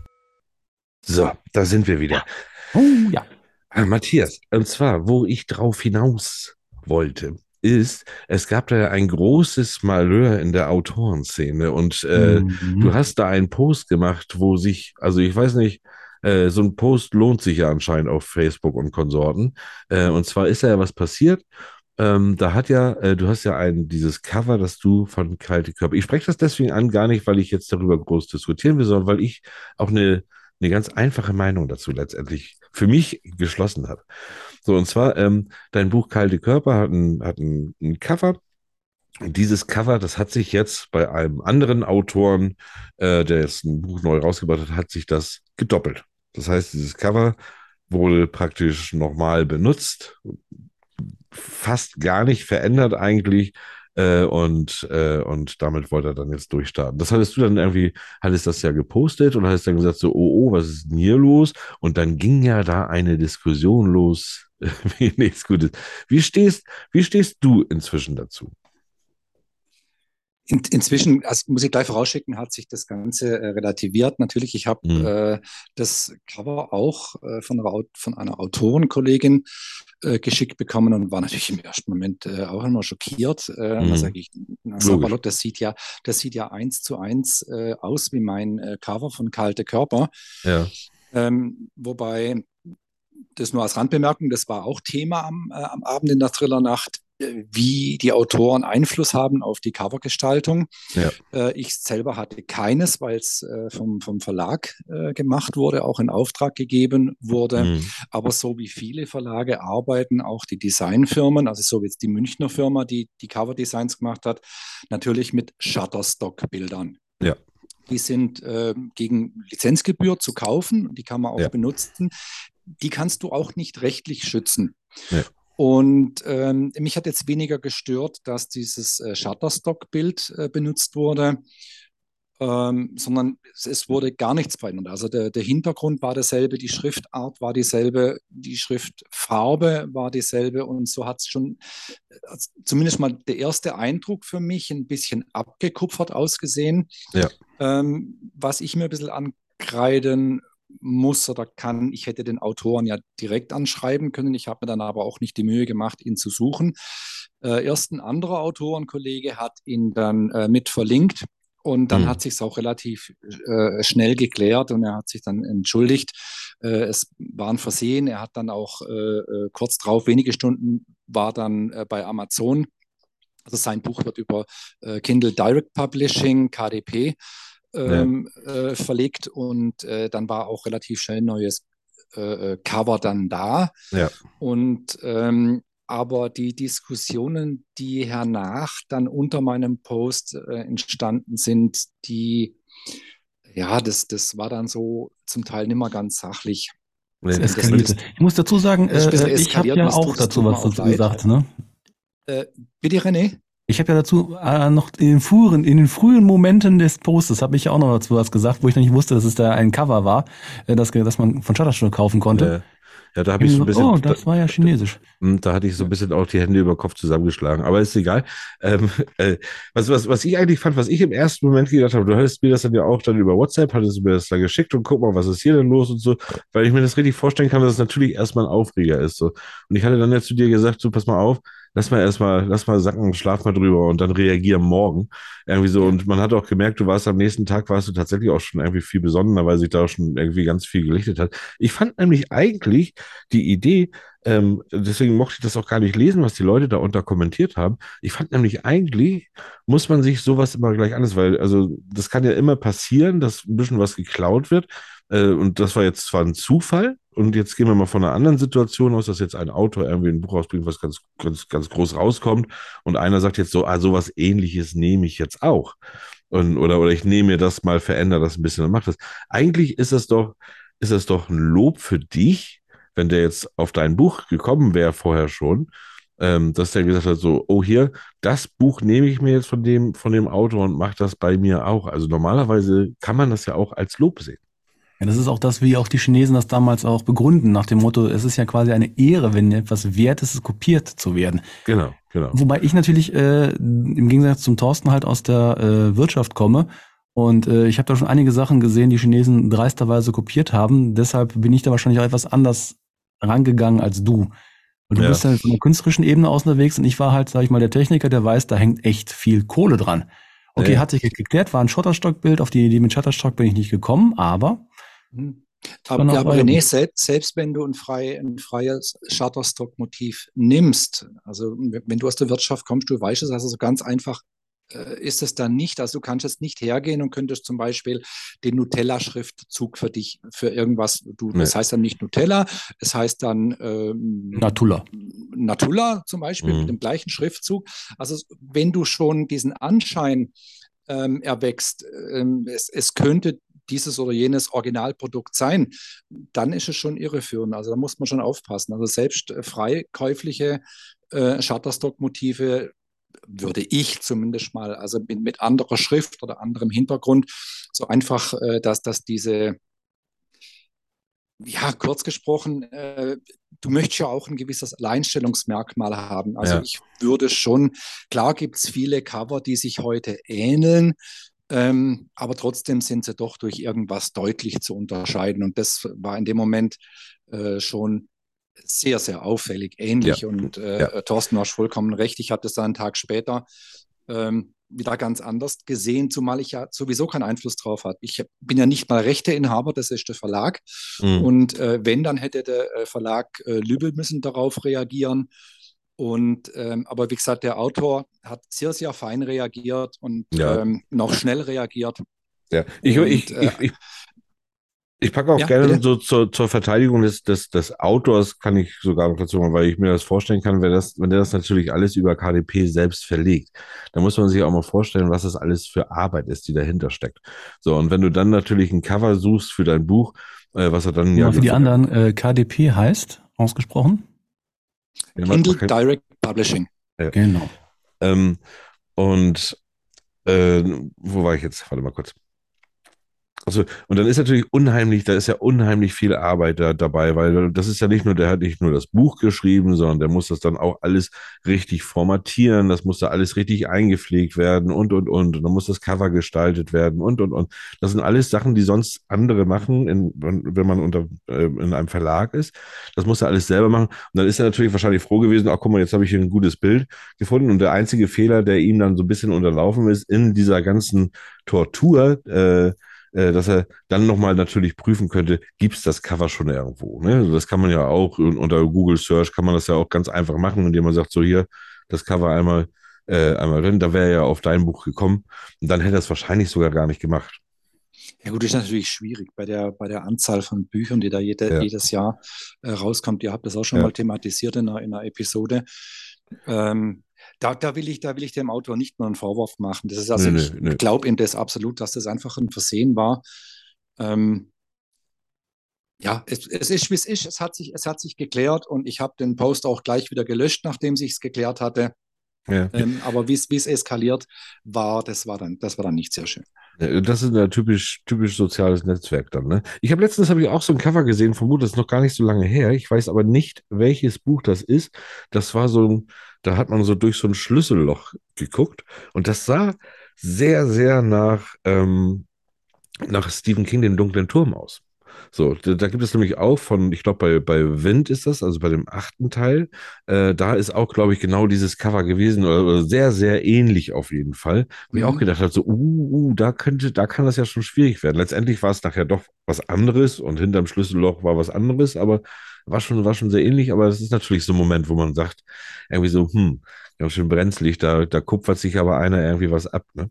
Manchmal sind ja auch äh. Ideen parallel ähm, kann in ja verschiedenen nicht- Köpfen, ohne das zu wissen. Ne? Man Ja, kann ja das Rad nicht immer neu erfinden. Ja. Mhm. Ja, gut, Also das also Fried auf Erden haben wir jetzt soweit jetzt wieder erreicht. Ja, schön, dass sich das geklärt hat. Ich möchte jetzt einmal nochmal den, den, äh, den Andi, wie du ihn nennst, den Andi Gruber, den baldigen Gast in unserem Podcast, den möchte ich hier noch einmal, dass ihr ihn hört, wie er aus seiner Geschichte liest. Aus seinem Buch. 25 Minuten später saß Snyder in seinem Büro. Neben seinem Laptop dampfte eine Tasse Vanilletee. Im Aschenbecher qualmte eine zur Hälfte gerauchte Tüte vor sich hin. Du musst aufhören, dir so viel von diesem Zeug reinzuziehen. Also du kennst es sicher von deinem eigenen Job, nicht? Also, Ja, geht immer- geht- geht gar nicht ohne. Ja, ja. Ähm, da die Polizei in Deutschland Ländersache war, gab es kein offizielles Tool, mit dem Snyder sich die Organisation der sächsischen Polizeibehörde hätte ansehen können. Deshalb hatte er sich über das Datenbanksystem des BKA das Mitarbeiterverzeichnis der Leipziger Kollegen, Kollegen als PDF-File heruntergeladen. Der Mann, den er suchte, war 58 Jahre alt, hatte graues Haar, ein kantiges Gesicht und sah ziemlich zerknautscht und übel gelaunt aus, als hätte ihn der Fototermin tierisch genervt. Walter Polaski, murmelte Snyder. Interessant. Der Mann war früher hochrangiger Ermittler beim Landeskriminalamt in Dresden gewesen und hatte sich auf eigenen Wunsch zum Leipziger Dauerdienst versetzen lassen. Nur noch Routine-Tatorte? Was veranlasste jemanden zu so einem Schritt? Vielleicht hatte er aber auch etwas ausgefressen und war inoffiziell suspendiert worden. Kurzerhand wählte Snyder die Handynummer, die sich bei den Kontaktdaten fand.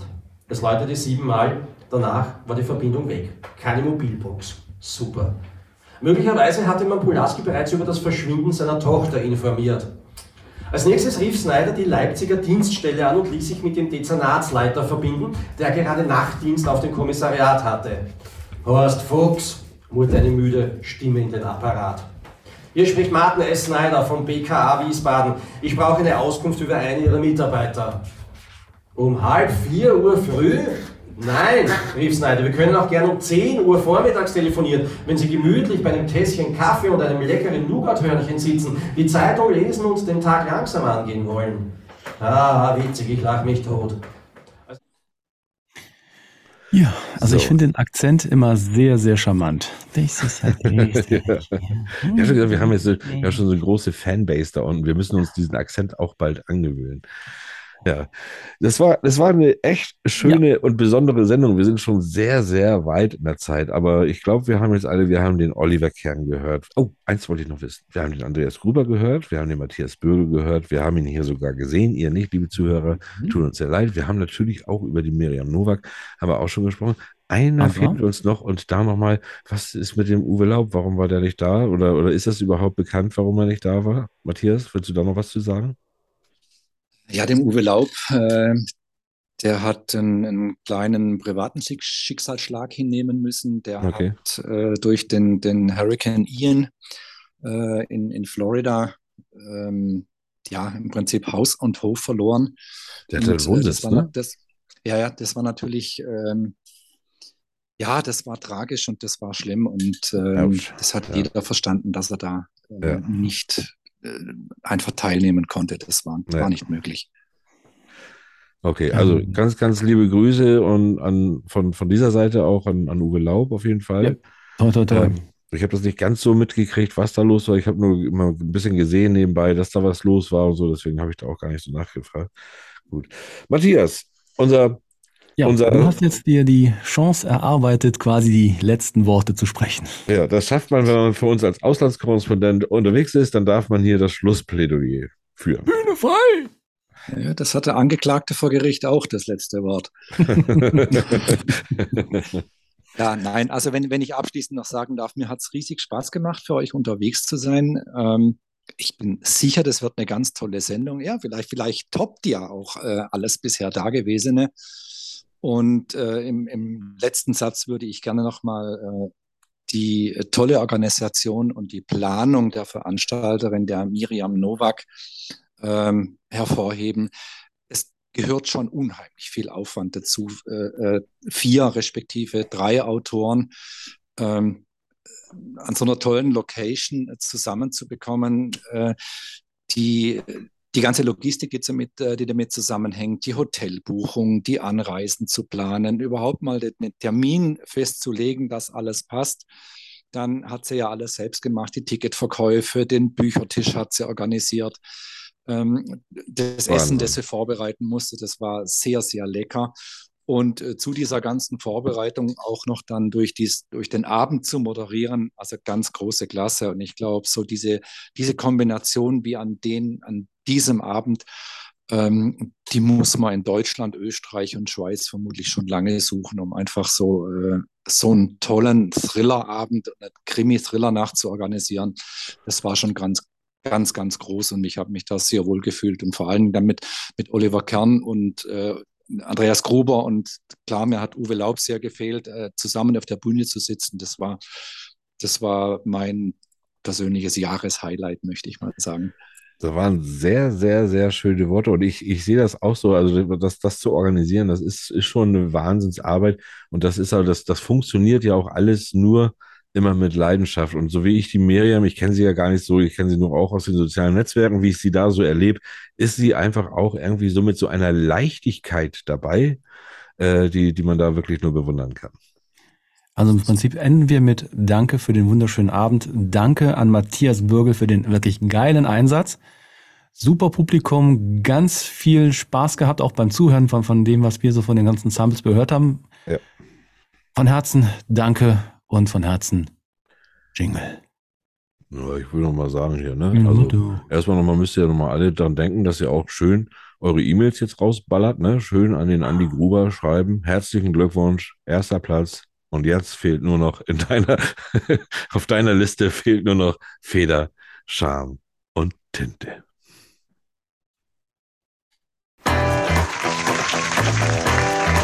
Alter Falter, das war schon eine Stunde, meine Güte.